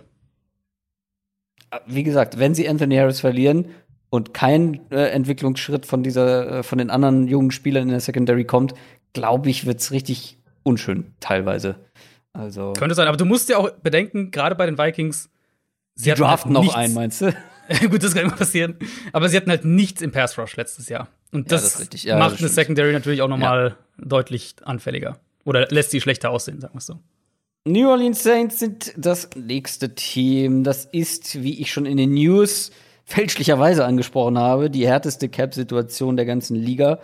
Das war das Team mit minus 65 Millionen, Stand mhm. heute. Drew Brees hat sich immer noch nicht entschieden, ob er letztendlich weitermacht oder nicht. Hast du gehört, dass Drew Brees die Person war, zu der Tiger Woods gestern fahren wollte, ja, wo er Brees mit dem Auto verunglückt ist? Äh, Justin Herbert, glaube ich. Justin beiden. Herbert, Drew Brees, mit denen wollte er, glaube ich, ein bisschen zocken. Mhm. Ja, es war irgendein TV-Produktion oder sowas, glaube ich. Ach, tatsächlich. Äh, ich habe nur irgendwas von ein bisschen, bisschen Üben äh, gelesen, aber äh, krasse Geschichte, traurige Geschichte. Ähm, und Drew Brees ähm, hatte da auf ihn gewartet, auf Tiger Woods. Ähm, wie gesagt, Brees hat sich noch nicht entschieden, ob er weitermacht, würde aber so oder so auf Geld verzichten. Das hilft zwar schon mal, aber ich bin ganz ehrlich, ich hätte keine große Lust, hier GM zu sein diese Offseason. also, weil ja. gefühlt ist ein wirklich enormer Qualitätsverlust unumgänglich. Und damit meine ich gar nicht mal nur Quarterback, wenn Drew Brees jetzt geht. Ich glaube, der Drop-Off, du siehst den sowieso noch geringer, äh, der Drop-Off von Brees zu James Winston ist für dich geringer als für den mich. Du den du aber auch erstmal halten musst. Den du auch erstmal halten musst der Free Agent ist. Vielleicht, ich meine, wir haben darüber gesprochen, wie viele Teams es gibt, die auf der Suche sind nach einem Upgrade auf Quarterback. Vielleicht sieht irgendein Team das in James Winston. Mhm. Und dann hast du Taysom Hill und äh, komm, da brauchen wir uns nichts vormachen. Das ist kein Starting Quarterback in der NFL. Aber ich meine gar nicht mal nur Quarterback, sondern auch auf sämtlichen anderen Positionen. Ja. Die Free Agents, die sie haben, sind vielleicht nicht die allerwichtigsten Stützen im ganzen Team, aber da gibt es einige ja, solide, gute Starter. Trey Hendrickson hat jetzt eine richtig, richtig gute Saison gespielt, ähm, der, der Pass-Rusher. Marcus Williams, der Safety, war auch wichtig. Jared Cook mhm. war wichtig. Wie gesagt, das sind nicht die allerwichtigsten, aber wichtige äh, Teile des Teams, die da ähm, auslaufende Verträge haben und mit der Cap-Situation. Ähm, grundsätzlich würde ich mir um die Offense etwas weniger Gedanken machen. Defense, wie gesagt, Trey Hendrickson ich glaube, den wirst du nach diesem Jahr nicht halten können. Den werden sie nicht halten können, nee. Mit so wenig Kohle, die du zur Verfügung hast. Ähm, Pass Rush wäre trotzdem auch nicht Prio 1 für mich, sondern tatsächlich die Secondary. Ähm, mhm. Allen voran tatsächlich Cornerback. Marshawn Lattimore ist vielleicht einfach nicht der Star, von dem wir dachten, dass er es ist. Ähm, kleiner Funfact an der Stelle, den ich mal, mal, nachgeschlagen habe in Sachen Pro Football Focus Grades und man kann über diese Grades sagen, was man will. Die sind ja auch teilweise verpönt und wir stimmen da ja auch zu, dass auf Spielbasis diese Grades nicht wirklich aussagekräftig sind. Aber so als Saisonnote finde ich die besser als eigentlich sämtliche anderen Total Stats, die es gibt, oder weil sie einfach viel kontextbezogener sind. Lirum Larum, 2017 war Marshawn Lattimore der ähm, Cornerback mit dem neuntbesten Wert 2020 150. ähm, also vielleicht ist er es einfach nicht. Vielleicht ist er nicht dieser Next Superstar. Offensichtlich nicht. Und dann hast du Janoris Jenkins. Der wäre eine gute Nummer zwei, wenn Lattimore diese klare Superstar Nummer eins wäre vielleicht. Aber Cornerback ist für mich nie Nummer eins bei den Saints. Ah, es ist halt bei den Saints und wir kommen nachher noch zu den ähm, zu den Buccaneers in der gleichen Division. Es ist halt bei den Saints im Prinzip fast, finde ich, müßig über die Needs so richtig zu reden, weil du, weil wir erstmal schauen müssen, wen sie alles gehen lassen oder gehen lassen müssen. Und das könnte zum Beispiel für mich auch ein Marshall Lattimore sein, dass sie den per Trade abgeben. Weil, also nur um es mal in eine grobe, in ein grobes Verhältnis zu packen, damit man es mal einigermaßen vorstellen kann. Ich glaube, um einen, um einen intakten Kader zu haben, also Rookie-Klasse signen, ähm, hier und da brauchst du immer so ein paar Kaderlückenfüller noch, werden die Saints wahrscheinlich um die 80, 85 Millionen an Cap Space noch freiräumen müssen über die nächsten Wochen. Wie geht es? Natürlich, also klar, du kannst viel umstrukturieren. Ich hatte in der, in der Mailback-Bonus-Folge hatte ich da ein bisschen ausführlicher drüber gesprochen, auch was sie so an Moves machen könnten. Also wer die noch nicht gehört hat, dann gerne da reinhören nochmal. Da habe ich ähm, ein paar Beispiele auch wirklich genannt. Mhm. Aber du, also klar, du kannst einmal Verträge umstrukturieren. Du hast Breeze schon angesprochen, der ist ja sogar schon umstrukturiert. Also in diesem aktuellen, in dieser aktuellen Rechnung hier, wo sie 70 Millionen unterm, ähm, überm Cap sind. Ja, ja, ist der schon Ach. drin. Also okay. Breeze Cap Nummer aktuell sind 12 Millionen für den, fürs kommende Jahr. Ähm, dann reden wir von Entlassungen, logisch. Quan Alexander spart 13 Millionen ein, No-Brainer, dass du den entlässt. Janoris Jenkins wäre auch so ein Kandidat, spart 7 Millionen ein. Könnte sein, dass sie sich das einfach nicht leisten können, den zu halten. Ähm, wie gesagt, Latimore wäre für mich so ein potenzieller Trade-Kandidat, weil sie natürlich auch, das kommt ja auch dazu, sie haben auch nicht viel Draft-Kapital. Würdest du ein bisschen Draft-Kapital dazu generieren und Cap-Space freiräumen. Emmanuel Sanders würde 4 Millionen einsparen, wenn sie den entlassen. Oder vielleicht kannst du den auch sogar traden und noch ein bisschen mehr Geld einsparen. Und dann eben Leute wie, du könntest Ryan Ramchick verlängern, würdest du den Cap-Hit runterschrauben können. Du kannst Michael Thomas, Cam Jordan kannst du umstrukturieren, Teron Armstead wahrscheinlich auch kannst da ein bisschen einsparen. Aber im Kern werden die, also Punkt eins, keine ihrer eigenen Top Free Agents höchstwahrscheinlich keinen davon halten können. Und sie werden einige Leute halt gehen lassen müssen per Cut, per Trade. Und das wird halt, äh, das wird halt Löcher in den Kader reißen, die du auch nicht dieses Jahr stopfen ja. kannst. Genau, das meinte ich zu Beginn. Das ist unumgänglicher Qualitätsverlust. Mhm. Bei den Saints einfach. Und deswegen ist es so mühselig, glaube ich, aus ähm, aus, aus GM-Sicht. Ja. Ähm, weil du, musst, weil ja. dir einfach die Hände zu einem gewissen Teil ja, genau, gebunden genau. sind. Das ist das, was wir ja jahrelang erwartet haben. Richtig. Und jetzt ist es tatsächlich so. War immer so dieses, ja, Salary Cap ist fake. Äh, guck mal, was die Saints alles machen können. Aber das fing ja schon so ein bisschen letztes Jahr an. Ich weiß nicht, ob du dich erinnerst, dass sie, dass die ja sehr, sehr lange bei Jadavian Clowney noch im Rennen waren. Mhm. Und dann letztlich so einen ganz komischen Trade äh, einfädeln wollten, wo irgendein Team, Clowney, ich weiß gar nicht mehr, wer es war, Clowney verpflichtet, ihm einen hohen ah, Signing-Bonus ja. gibt ja, ja. und ihn dann weiter tradet an die Saints, dass die Saints sozusagen mit einem Draft-Pick bezahlen, aber ein anderes Team den Signing-Bonus übernimmt und so weiter. Ähm, da hat man ja schon gemerkt, okay, also die können jetzt eben doch nicht mehr alles machen, was sie finanziell machen wollen. Und jetzt ist halt einfach die Rechnung fällig. Muss man, also sie haben halt über Jahre dieses Titelfenster offen gehalten. Und jetzt ist halt die Rechnung fällig. Und da müssen sie schon fast hoffen, dass sie einen James Winston noch mal einigermaßen günstig halten können, weil äh, sonst stehst du da echt auch ziemlich blank da. Ansonsten die Offense, ja, mal gucken, wen sie vielleicht gehen lassen müssen noch, aber Ansonsten wie du gesagt hast, die Offense, genau, ist eigentlich, die sollte ganz, ganz gut funktionieren, trotz allem. New York Giants, da gibt es schon ein paar mehr Löcher zu stopfen. Ähm, mhm. Ich weiß, Giants-Fans wollen es wahrscheinlich nicht hören, aber Team Need Nummer eins GM. es, ist, ja, es ist in ja. meinen Augen wirklich so, es ist mir nochmal aufgefallen, als ich nochmal so ein bisschen drüber gegangen bin ähm, und über die, die richtigen Needs, also die, die Spieler-Needs nachgedacht habe. Wenn du jahrelang immer wieder an der O-Line schraubst, dir einen Spieler ertradest, zwei frühe, einen sehr frühen Draft-Pick in diese O-Line investierst und trotzdem eine der schlechtesten Offensive Lines der Liga hast, puh, ähm, das ist nicht optimal. Plus dann halt die anderen Draft-Entscheidungen vorher auch schwierig. Ähm, will ich jetzt nicht nochmal alles äh, wieder aufrollen mit Daniel Jones, mit, mit Saquon Barkley an drei. Ähm, äh, trotzdem, ich bleib dabei, das ist, das ist alles nicht wirklich von Erfolg gekrönt. Ähm, und ähm, um das jetzt mal auf, die, auf den eigentlichen Sinn dieser Folge zu lenken, ist die Offensive Line auch dein, dein Team-Need Nummer eins oder hast du noch was anderes davon? Ähm, nee, ich bin tatsächlich in die Defense gegangen zuerst. Ähm, auch weil ich glaube, dass sie halt in der O-Line nicht viel machen werden. Ähm, weil sie diese Ressourcen reingesteckt haben, einfach. Äh, Darf ich kurz einen Fun-Fact zu Andrew Thomas, ja. dem ja, letztjährigen, gerne. welche Position war das? Vier? Boah. Nee. Sechs? Ja, Früh.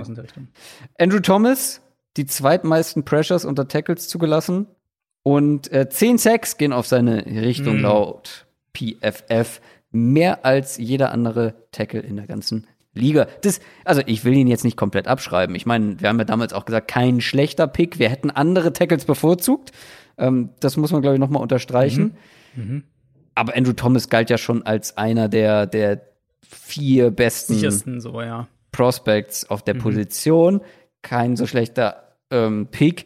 Trotzdem nach einem Jahr will ich ihn auf der einen Seite nicht abschreiben, auf der anderen Seite war das schon eine echt echt unterdurchschnittliche ja, Vorstellung. Das ist, halt bitter im Vergleich zu den anderen drei, ne?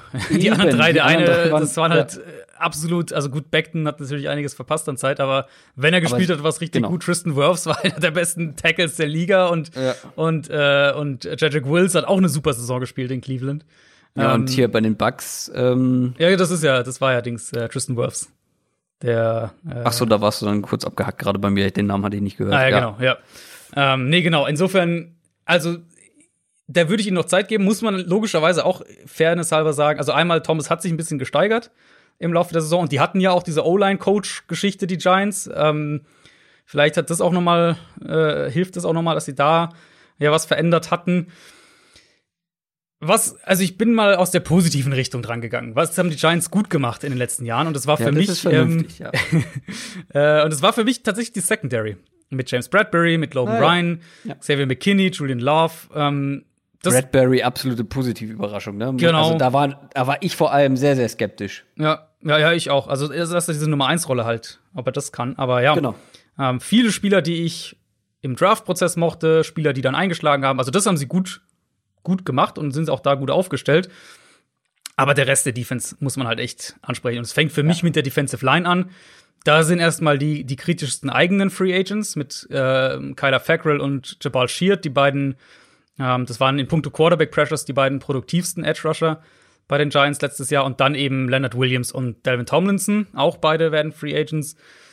Williams generell wahrscheinlich, oder also ziemlich sicher der beste Spieler in der Giants Front letztes Jahr. Ähm, und ich vermute, dass sie Leonard Williams auch halten wollen und werden.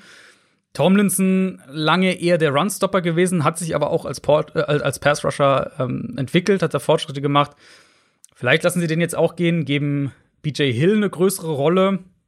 Ähm, generell aber werden sie in die Front investieren müssen und sei es eben zumindest mal in die Edge-Position. Ich glaube, das das lässt sich gar nicht vermeiden. Und dann habe ich tatsächlich die Offensive Line nur an drei gesetzt, eben weil ich denke, mhm. dass sie da nicht viel machen werden.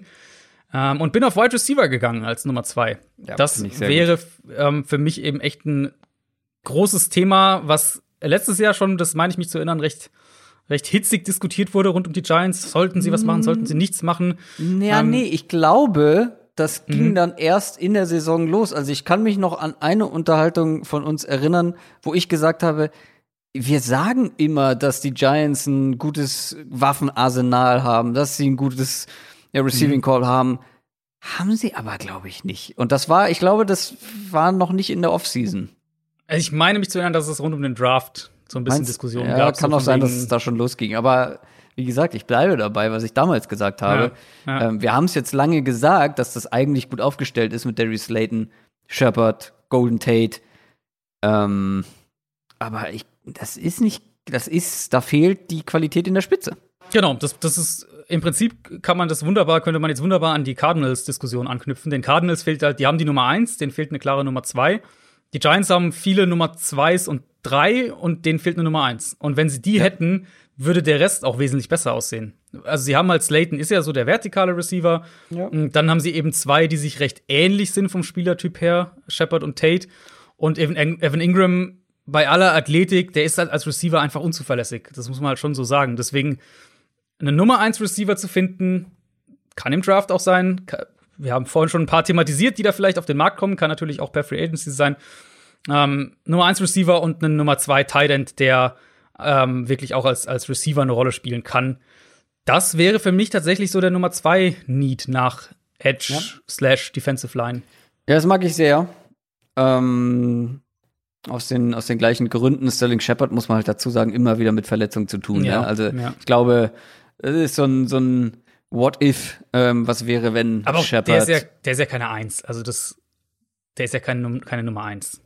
Nee, aber ich weiß nicht, wenn der mal wirklich verletzungsfrei geblieben wäre, wie der sich entwickelt hätte. So, mhm. das meine ich damit. Ähm, und auf drei? Genau, drei ist, ist, dann.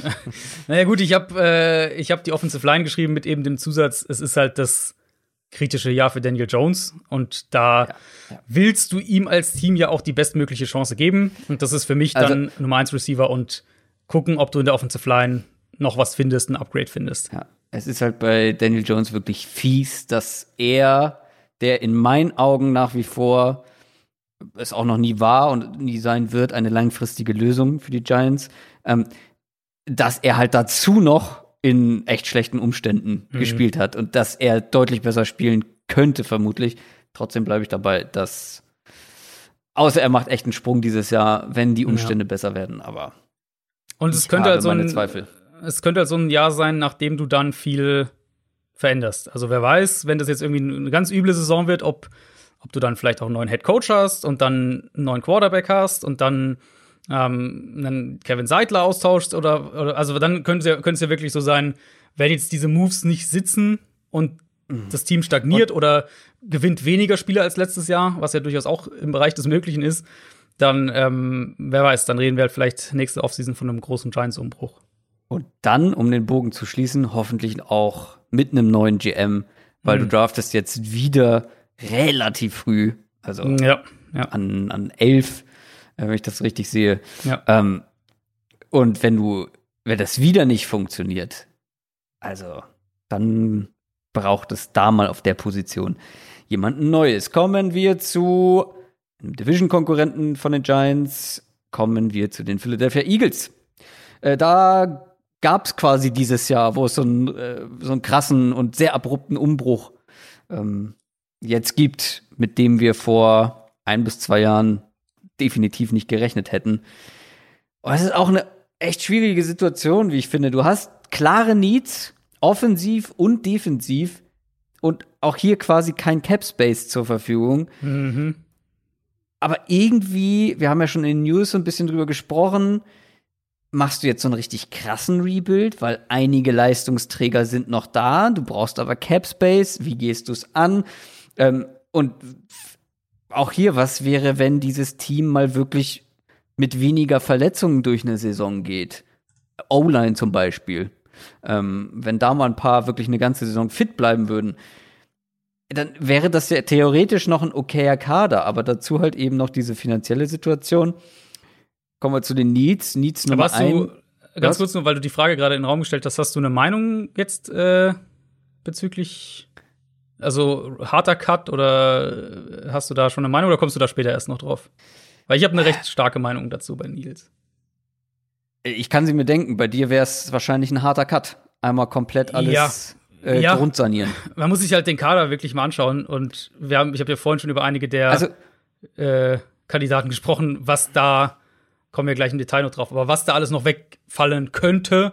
Und wenn du dir dann anschaust, den, die, die, die, die Cap-Hits und wer da wie teuer ist, ähm, ich sehe es halt nicht für die Eagles kurzfristig und dann sehe ich nicht den. Ja. Es ist ein alter, teurer Kader und du kannst dir den eigentlich nicht leisten, weil du nicht den Quarterback hast, um jetzt zu gewinnen, in meinen Augen. Ja, es kann ich auch total nachvollziehen. Und wenn wir mal die Needs so durchgehen, ähm, und ja, da hängt natürlich auch noch viel davon ab, wer dann letztendlich gehalten werden kann oder wer mhm. geht. Aber spannend finde ich, dass ich auch bei diesem Team quasi die gleichen Needs aufgeschrieben habe wie letztes Jahr, also an oberster Stelle. Cornerback und Wide Receiver habe ich so gleich auf eigentlich. ja. Ähm, und das ist so absurd, weil was habe ich sie dafür gelobt letztes Jahr, was sie für Moves in der Offseason in der Secondary gemacht haben oder für die Secondary. Ähm, aber auch hier viele Verletzungen. Ähm, einfach mal, schätz mal so eine Zahl, wie viele verschiedene Cornerbacks bei den Eagles mindestens einen Snap gespielt haben. Einen Snap. Oh. Naja, weiß ich nicht. Also ich habe einfach nur äh, geguckt, wie viele Cornerbacks haben gespielt bei den. Bei den mindestens Hä? acht oder so, sieben, acht. Zwölf. ja, okay. Zwölf verschiedene Cornerbacks ist haben ähnlich, glaube ich, wie die Snaps die, gesehen. Äh, wie die O-Line, diese O-Line-Statistik, die da letztens jetzt im Zuge des, des Wentz-Trades rumging, äh, wie viele verschiedene O-Line-Kombinationen. Ja, die haben ja ähm, fast, die haben ja, irgendwo habe ich gelesen, die haben, glaube ich, in keiner Woche oder in nur sehr wenigen Wochen mit den gleichen fünf O-Linern gespielt wie in der Woche davor. Ja, zumindest auf, halt auf den gleichen Starting-Position. Genau, auf den gleichen Positionen. Also sie haben halt dann irgendwie, dass halt wirklich die gleichen Spieler auf den gleichen Positionen waren, war ja, genau, genau, gar genau. nicht oder also wirklich nur oder nur ganz wenig der Fall. So absurd. Also, ja, echt absurd. Das ist halt schon ein bisschen bitter, weil das, was ich eben meinte, ist, dass dieser Kader eigentlich, wenn du jetzt mal Cap Space ein bisschen ausklammern könntest, wäre das ein okayer Kader, mit dem du mit ein paar Änderungen, glaube ich, auch noch mal angreifen könntest. Ähm, aber wie gesagt, Cornerback Darius Slay war jetzt noch nicht die erhoffte Verstärkung. Ähm, Nickel Robbie Coleman auch eher eine Enttäuschung ähm, gewesen. Mhm. Da brauchst du Hilfe. Wide Receiver ist auch so ein Thema. Jalen Rager, ich bin immer noch davon überzeugt, ähm, dass da enormes Potenzial drin steckt. Hat jetzt auch äh, mit Verletzungen mehrfach aussetzen müssen. Agent Jeffrey, hast du gesagt, ähm, können wir streichen. Sein eigentlich äh, auserkorener Nachfolger, JJ Arcega Whiteside, wer sich erinnert. Richtig, ja. Ähm, absolut, absolute Enttäuschung. Äh, totaler Flop bislang. Da hätte ich ja gedacht, dass der so der Nachfolger wird. Mhm. Äh, und ansonsten hast du auch hier nur so Nummer zwei, Nummer drei Receiver. Ich, ich halte viel von Jalen Rager, aber sehe halt auch nicht, dass er eine Nummer eins wird. Ähm, und dann habe ich noch Safety anschließend an, an, an die, die Cornerbacks noch so als dritten Punkt.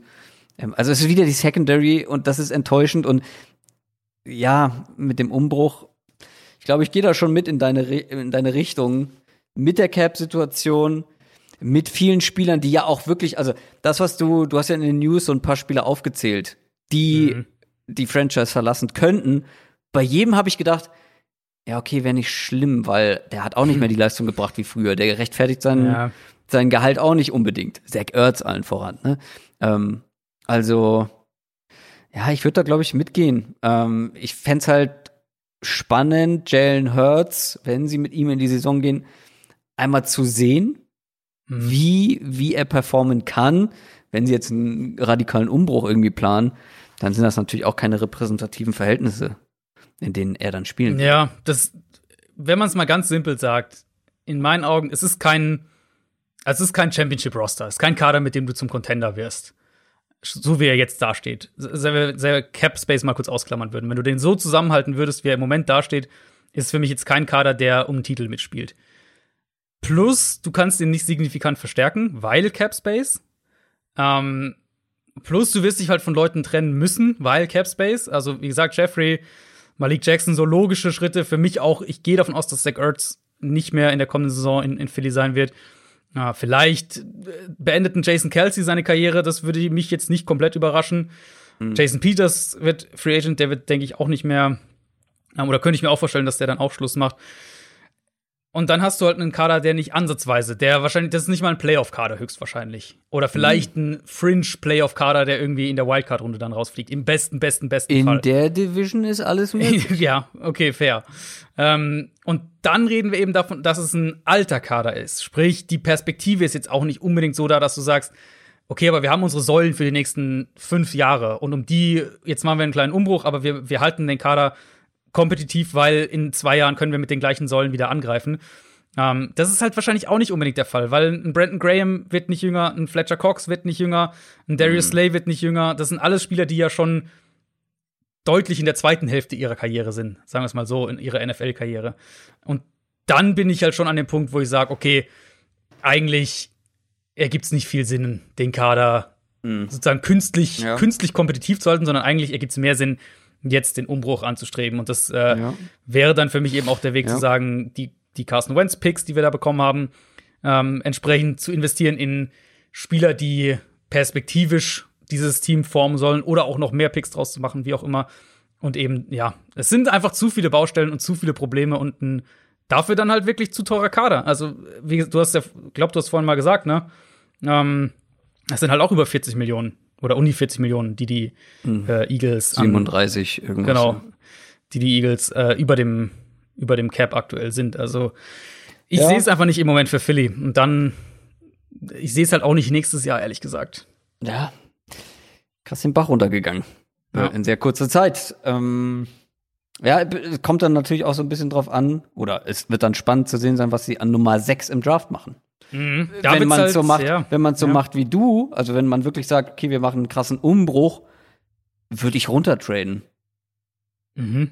Also wir Wenn hatten da- ja das Thema Ja, das könnte, das könnte ein ekliger Spot sein, um runter zu traden. Weil könnte sein, ja. es sei denn Ähm. halt einer, der ein, ein Quarterback ist noch da und irgendwer will den unbedingt haben. Klar, ähm, du kannst auch da bleiben. Ähm, aber wir hatten ja das Thema in der Downside Short Folge, wo ich schon skeptisch war mit Hochtraden für einen Quarterback. Und wenn man, wenn sie es wirklich so sehen wie du, dass man wirklich einen kompletten Umbruch macht, ich glaube, dann pickst du noch mal sehr früh. Klar, da kannst du dich nicht drauf verlassen. Aber ich weiß nicht, ob das dann jetzt schon das Jahr ist, Hm. wo du hochtradest für deinen Quarterback der Wahl. Ah, ich bin da Wenn immer halt skeptisch. einen- Also dann würde ich Jalen Hurts, dann würde ich mit Jalen Hurts eine Bridge-Saison machen, eine Übergangssaison Ja. machen Ja. und mal gucken, wohin es uns trägt. Es ist halt nur, wenn du einen extrem magst. Wenn du sagst, wir Aber mögen, äh, sagen wir mal, weiß ich nicht, an 1 und 2 Was- gehen, gehen Lawrence und, und, und Fields von mir aus oder Wilson und du magst halt den dritten, äh, magst du extrem. Dann ist halt der Weg von 6 auf 3 ist halt machbar, um hoch zu traden. Absolut, das ist die gleiche Diskussion, die wir bei Downside Short hatten. Genau. Ähm, Wer es noch nicht gehört hat, unbedingt reinhören, weil ich würde jetzt die gleichen Sachen nennen mit Jalen Hurts und warum in Runde Mhm, zwei mhm, und du mhm. weißt ja noch gar Ja. nicht, wie gut er wirklich sein kann. Vielleicht ist das ja auch dein Mann für die Zukunft. You don't know. So. Ähm, aber das haben wir alles da besprochen. Deswegen würde ich vorschlagen, wir machen weiter mit den San Francisco 49ers. Wir nähern uns nämlich schon der Zwei-Stunden-Marke, der gefährlichen Zwei-Stunden-Marke. Der 1 Stunde 60 Minuten Marke, wie Ja. Spotify uns gerne glauben lässt. Das ist mein Ziel, wieder eine Stunde 60 Minuten zu machen. Der Nicht Hattrick. länger. 49ers. Auch die hatten eine verletzungsverseuchte Saison, ähnlich wie die Eagles. Ähm, und tatsächlich hast du extrem viele Free Agents und darunter auch so ein paar wirklich sehr klare Needs. Ähm, aber die Frage, die ich jetzt bei den 49ers an dich als erstes hätte, wie weit oben bei den Team Needs, Team Needs hast du Quarterback? In der Theorie an 1, weil du brauchst ein Upgrade. Äh, Also du brauchst ein Upgrade, aber in der Realität habe ich es tatsächlich dann nur so an Position 3 ungefähr, weil Garoppolo als Game Manager ist okay. Und ich hatte es ja vorhin so ein bisschen ange, angeteased. Für mich gibt es halt zwei Wege für die Niners, was die Quarterback-Position angeht. Und das eine ist eben, du machst noch ein Jahr mit Garoppolo, vielleicht fällt im Draft ein Quarterback zu dir, den du sehr magst, dann draftest du den, äh, kannst du ihn hinter Garoppolo, vielleicht kannst du ja auch hochtraden, ein paar Spots. Die Niners sind ja nicht so weit weg von diesen, also die sind an 12. Das heißt, von 12 zu, zum Beispiel auf 6 zu traden mit den Eagles, ähm, wenn da einer hinfällt, das wäre ja zum Beispiel machbar. Ähm, also, das ist so der Weg. A, Garoppolo ist finanziell machbar, er ist ein guter Game Manager, er funktioniert in der Offense, das wissen wir, wenn er fit ist. Ähm, und dann draftest du vielleicht einen dazu und, und richtest dich so aus für die Zukunft. Oder eben, du versuchst ernsthaft auf Deshaun Watson zu gehen.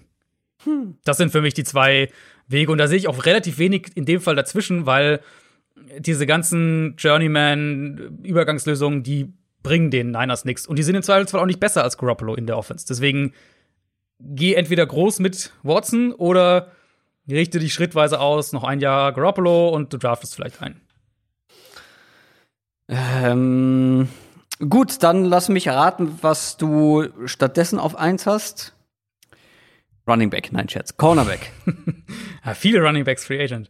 Äh, ja, Cornerback, ganz klar. Wir hatten ja letzte Offseason schon einige Male drüber gesprochen und jetzt sind wir an dem Punkt, an dem die Niners die Position nicht ignorieren können. Ähm, um es mal ganz kurz zu sagen, Niners-Fans werden es wahrscheinlich wissen. Richard Sherman, Jason Verrett, Akello Witherspoon und Dante Johnson werden alle Free Agents. Das sind äh, alles Cornerbacks, die in der vergangenen Saison jeweils mindestens 270 Snaps gespielt haben, die meisten deutlich mehr. Verrett natürlich die positive Überraschung in der Gruppe gewesen. Ähm, insofern vielleicht die Frage, ob sie den halten können, ob sie den noch mal für, für so ein, weiß nicht, so einen Dreijahresvertrag oder sowas geben können. Selbst wenn sie das schaffen, müssten sie aber dahinter noch was machen. Insofern, in der Summe für mich die größte Baustelle für die Niners in der Offseason. Zumal neben den ganzen Cornerbacks auch noch Jakuski Tart ein Starting Safety Free Agent wird. Also ja. Secondary, Fokus auf Cornerback, ähm, für mich relativ klar der Nummer 1 Need. Und dann Running Back. Und dann Running Back. Nee, dann habe ich, ähm, ähm, also gut, der wichtigste eigene Free Agent ist Trent Williams, der Left Tackle. Das muss man ganz klar sagen. Und da gehe ich aber davon aus, dass der bleibt. Insofern würde ich halt Offensive Line, da könnten sie noch mehr machen, gerade in der Interior Line. Ähm, Wäre dann so meine drei. Ich habe ähm, tatsächlich bei den Niners, die so lange immer Erstrundenpicks da rumrennen haben, habe ich hm. die Defensive Line aufgeschrieben. Ach, äh, oh, ich dachte, du sagst jetzt äh, was anderes. nee, ja, ähm, Defensive Line, weil, also sie haben natürlich Buckner abgegeben letztes Jahr. Jetzt werden Solomon Thomas und DJ Jones Free Agent. Sie haben. Javon Kinlaw gedraftet. Ähm, ich frage mich eben, inwieweit die Defense die Defensive Line weiter so priorisiert. Das Problem ist eben, wenn deine Defensive Line wackeliger wird und du keine Cornerbacks mehr hast, dann ist es halt, also dann wird es halt äh, gefährlich. Deswegen also, sehe ich das noch als ein bisschen größeren Need. Da sehe ich die Argumentation, dass die Defensive Line wirklich wackeliger wird, nicht so. Also Solomon Thomas, ähm, ich glaube, der Verlust ist zu verschmerzen und DJ Jones. Ich glaube, das sind beides keine Spieler, die du, wo du Probleme bekommst, die zu ersetzen, gerade weil der Rest ja immer noch das da ist. Mit Eric auch, Armstead, ja. mit Javon Kinlaw, der auch noch Entwicklungspotenzial haben sollte, mit Nick Bosa, der zurückkommt, mit Dee Ford. Also da würde ich mir tatsächlich eher weniger sorgen. Dee Ford, könnte ich mir vorstellen, wird, eine, äh, wird ein Cap-Cut sein. Könnte ich mir vorstellen, mhm. dass sie den äh, sich von dem trennen. Nee, es geht auch, also ich glaube auch, dass sie das schließen also, können, aber sie müssen halt auf Defensive Tackle. Also da hatte ich wirklich noch zwei davor. Okay, also O-Line wäre halt so für mich dann der Punkt danach gewesen. Ja, gut, ähm, okay, da würde ich mitgehen. Aber äh, Wide Receiver und Running Back tatsächlich. Wide Receiver? Irgendwie schon. Hm. Brandon Ayuk und Debo Samuel, ja, aber mir fehlt, also ich finde die sehr, sehr ähnlich. Klar, ich weiß, dass die 49ers sowas gerne, solche Spieler für ihre Offense bevorzugen, dass das sehr gut passt. Hm. Klar. Aber wen hast denn du dahinter?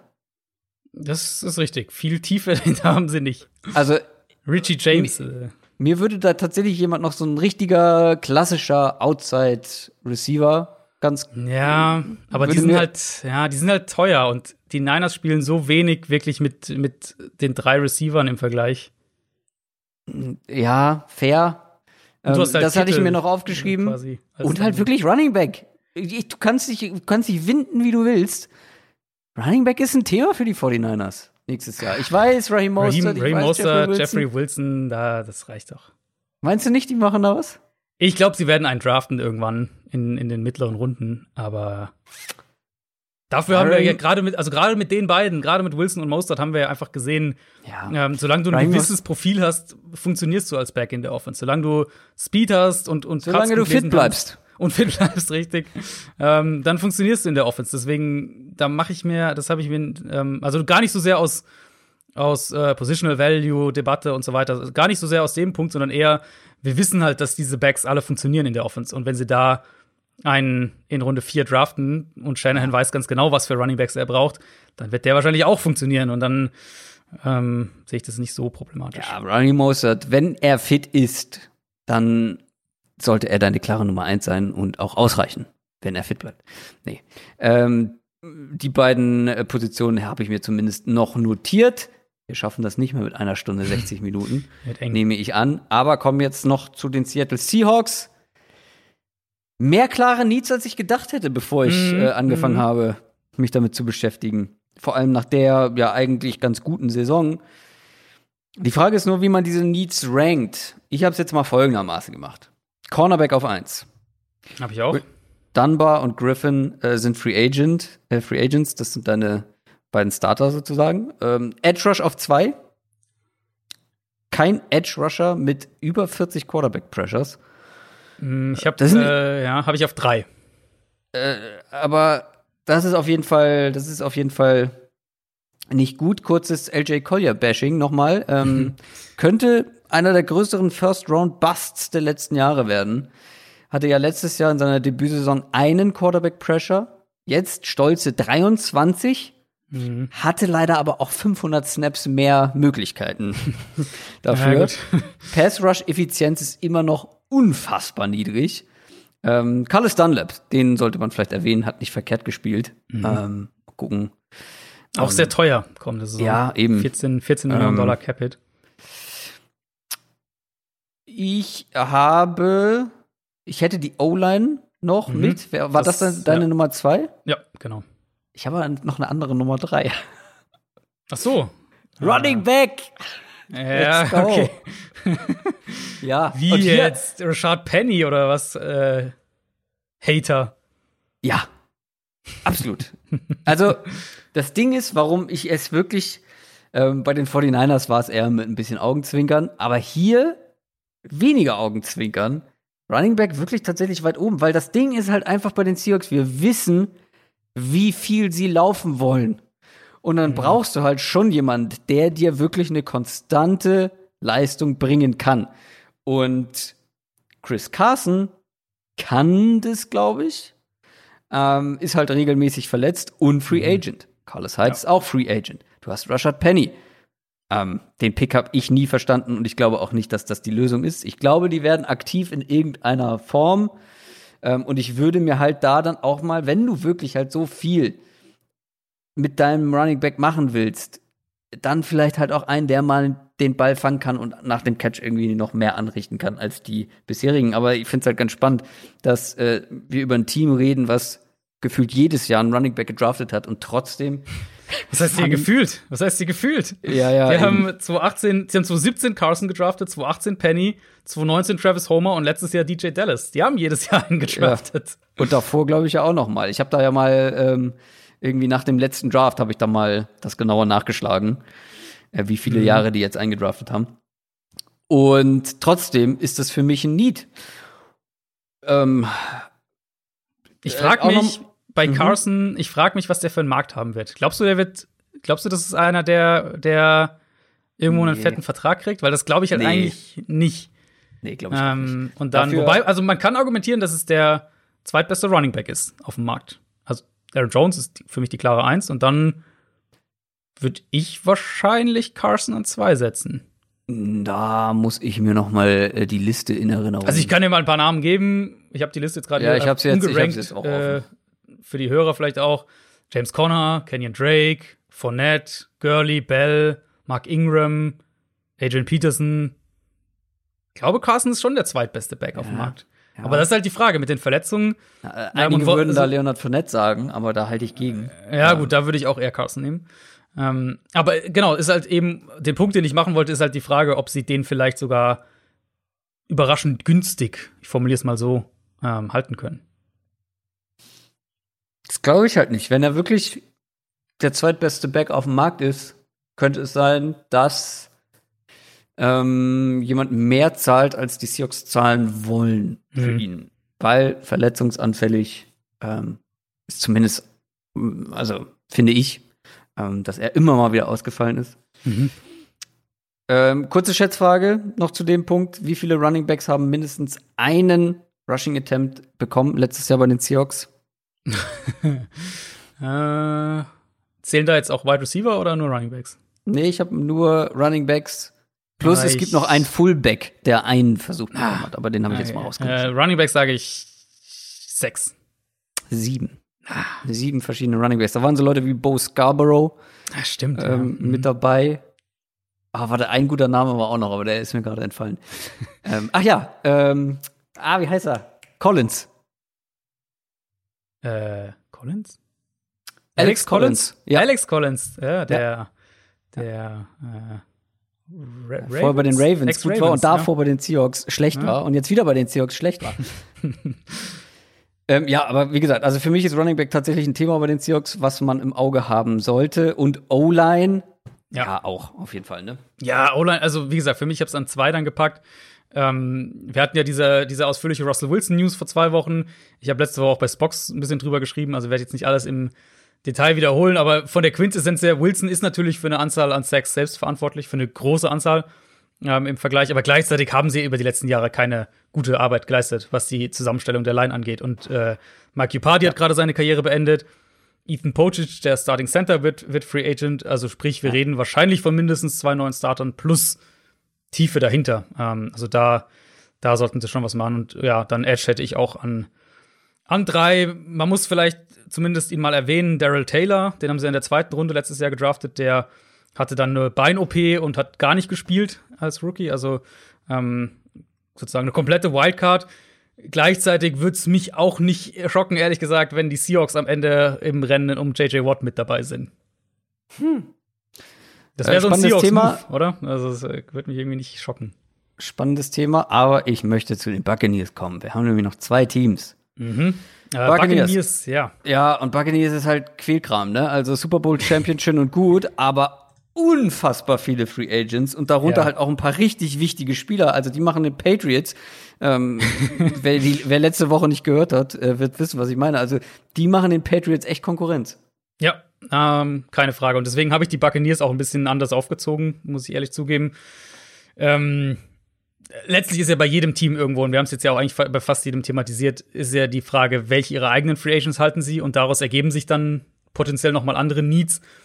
Aber bei den meisten Teams ist es halt so eine oder, oder zwei Personalien, die kritisch sind. Und bei Tampa werden halt die eigenen Free Agents, glaube ich, die ganze Free Agency und dann auch den Draft maßgeblich bestimmen.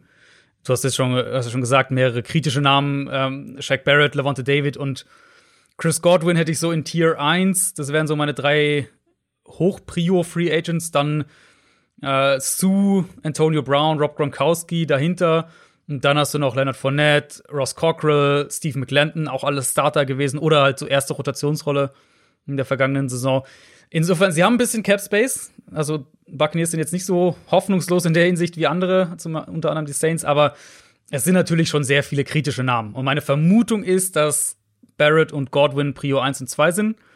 Ähm, ich tippe darauf, dass Barrett den langfristigen Vertrag bekommt und Godwin vielleicht ein Franchise-Tag-Kandidat ist. Das wäre so meine grobe Vermutung.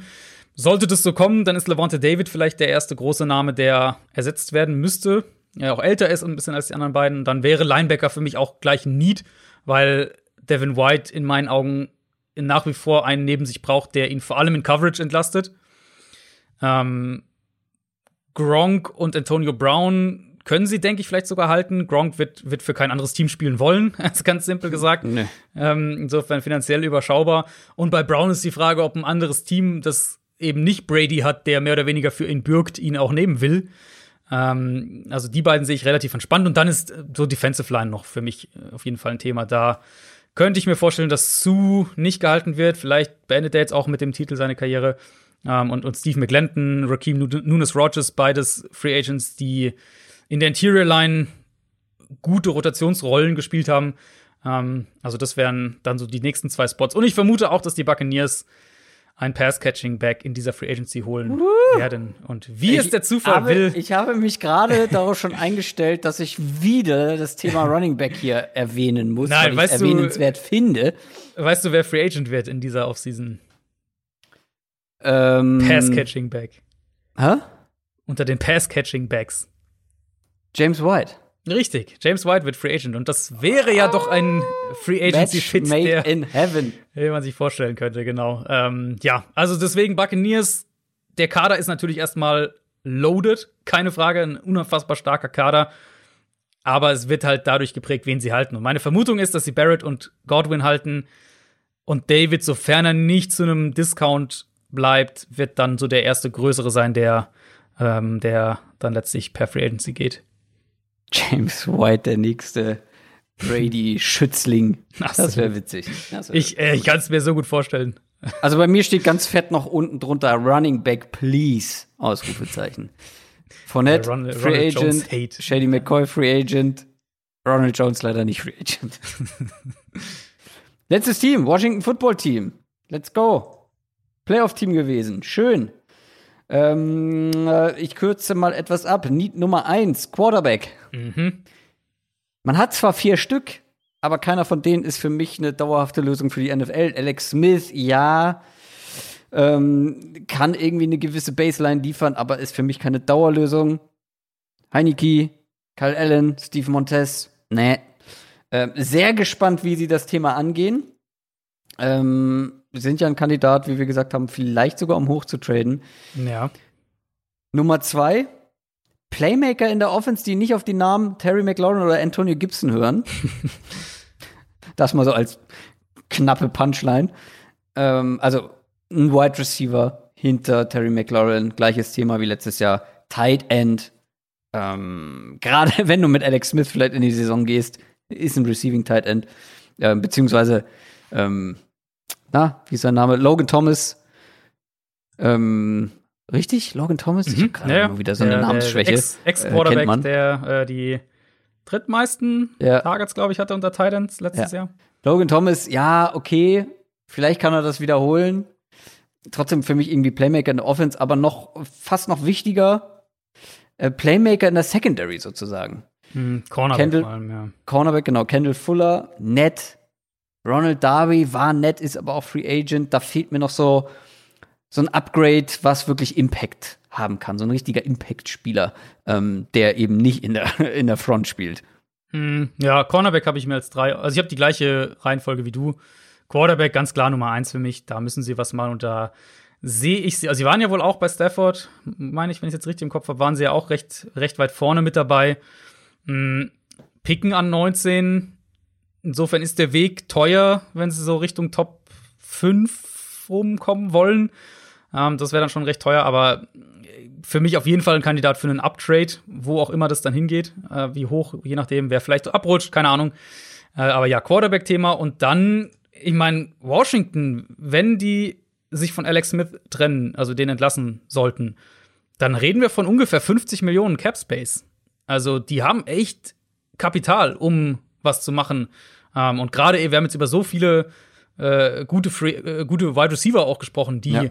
Free Agents werden. Und da kannst du ja echt, also jetzt selbst wenn, okay, Robinson und, und Golladay und Godwin, wahrscheinlich kommen die eher nicht auf den Markt, aber ein Corey Davis, ein Curtis Samuel, ein Will Fuller, über die wir auch letzte Woche schon geredet haben, ähm, ein Marvin Jones, also diese Kategorie, die wirst du dieses Jahr bekommen können. Und Washington hat das Kapital und auch da wieder kann man wunderbar den Bogen zu ganz am Anfang schlagen. Ähm, ein Terry McLaurin würde noch deutlich besser aussehen, wenn er eine gute Nummer zwei neben sich hätte. Ja, da sind wir einer Meinung. Ähm, grundsätzlich, wir sind nämlich jetzt fertig mit allen Teams, mit allen Mhm. Team-Needs. Ähm, ein wilder Ritt, aber wir sind durch. Grundsätzlich kann man sagen, es gibt nicht nur mehr Teams, die ein Upgrade auf äh, Quarterback suchen, als es Quarterbacks gibt, die ein Upgrade sind, sondern das gleiche kann man auch bei der Offensive Line auch dieses Jahr wieder Ja. mal sagen. Ne? Ja, O-Line fand ich fast in der AFC noch ein bisschen eklatanter. Ja. NFC finde ich ist ein bisschen mehr Playmaker, so das Thema, Wide Receiver. Also wenn wir so, jetzt haben wir es bei so vielen angesprochen, Cardinals, Giants, Washington, Eagles, ähm, Detroit, sind ja alles Teams, die letztlich Richtung Playmaker gehen sollten, eher früher als später. Ähm, aber ja, Quarterback-Karussell für mich ist natürlich super spannend und wird in der Free Agency Ja. auch schon viel, viel entscheiden. Und dann finde ich eben die NFC vor allem so das Thema Umbrüche ähm, und wie die Ja. Teams die angehen mit sehr, sehr wenig bis halt eben sehr, sehr hohem Minus-Cap-Space. Ja, absolut. Also wir haben es ja mehrfach thematisiert, dass man da echt gucken muss, wie man, wie die Teams sich selber sehen, ist ja auch immer ein entscheidender Faktor, wie die Teams sich selber einschätzen. Kann auch sein, dass die Eagles denken, okay, wir draften Quarterback, wir gehen hoch an drei, wir draften Quarterback und sehen uns selber im Win-Now-Modus. Äh, mit diesem jungen Quarterback. Na, weiß. Kann ja auch sein. Und es wird sich ja auch noch einiges tun in Sachen Trades vielleicht vor der Free Agency. Also es wird Ähm, wa- äh, was ein ungewöhnliches Deshaun Jahr. Watson? Ja, Hm? genau. Es, es wird ein ungewöhnliches Jahr auch, glaube ich, werden. Auch dann ja, was die Free Agency angeht, weil vermutlich auch einige der Top Free Agents, die dann auf, auf den Markt kommen, ähm, wahrscheinlich Ja, zum Beispiel. er zum Beispiel, eher ganz besonders, ähm, dann eher kurzfristige Verträge unterschreiben werden, weil sie eben das große Geld dann eher sehen in der kommenden Offseason. Ja. Äh, wir halten euch auf dem Laufenden in der Free Agency, wie ihr das gewohnt seid. Ab kommender Woche sprechen wir dann über die Top Free Agents. Mhm. Womit fangen wir an? Hm, Würde sagen Offense. Ja, eigentlich ja das Beste zum Schluss, aber wir Können auch gerne Offense zuerst machen. Schreibt uns gerne Feedback ähm, zu den Team Needs. Vielleicht seht ihr bei einigen Teams das komplett anders als wir.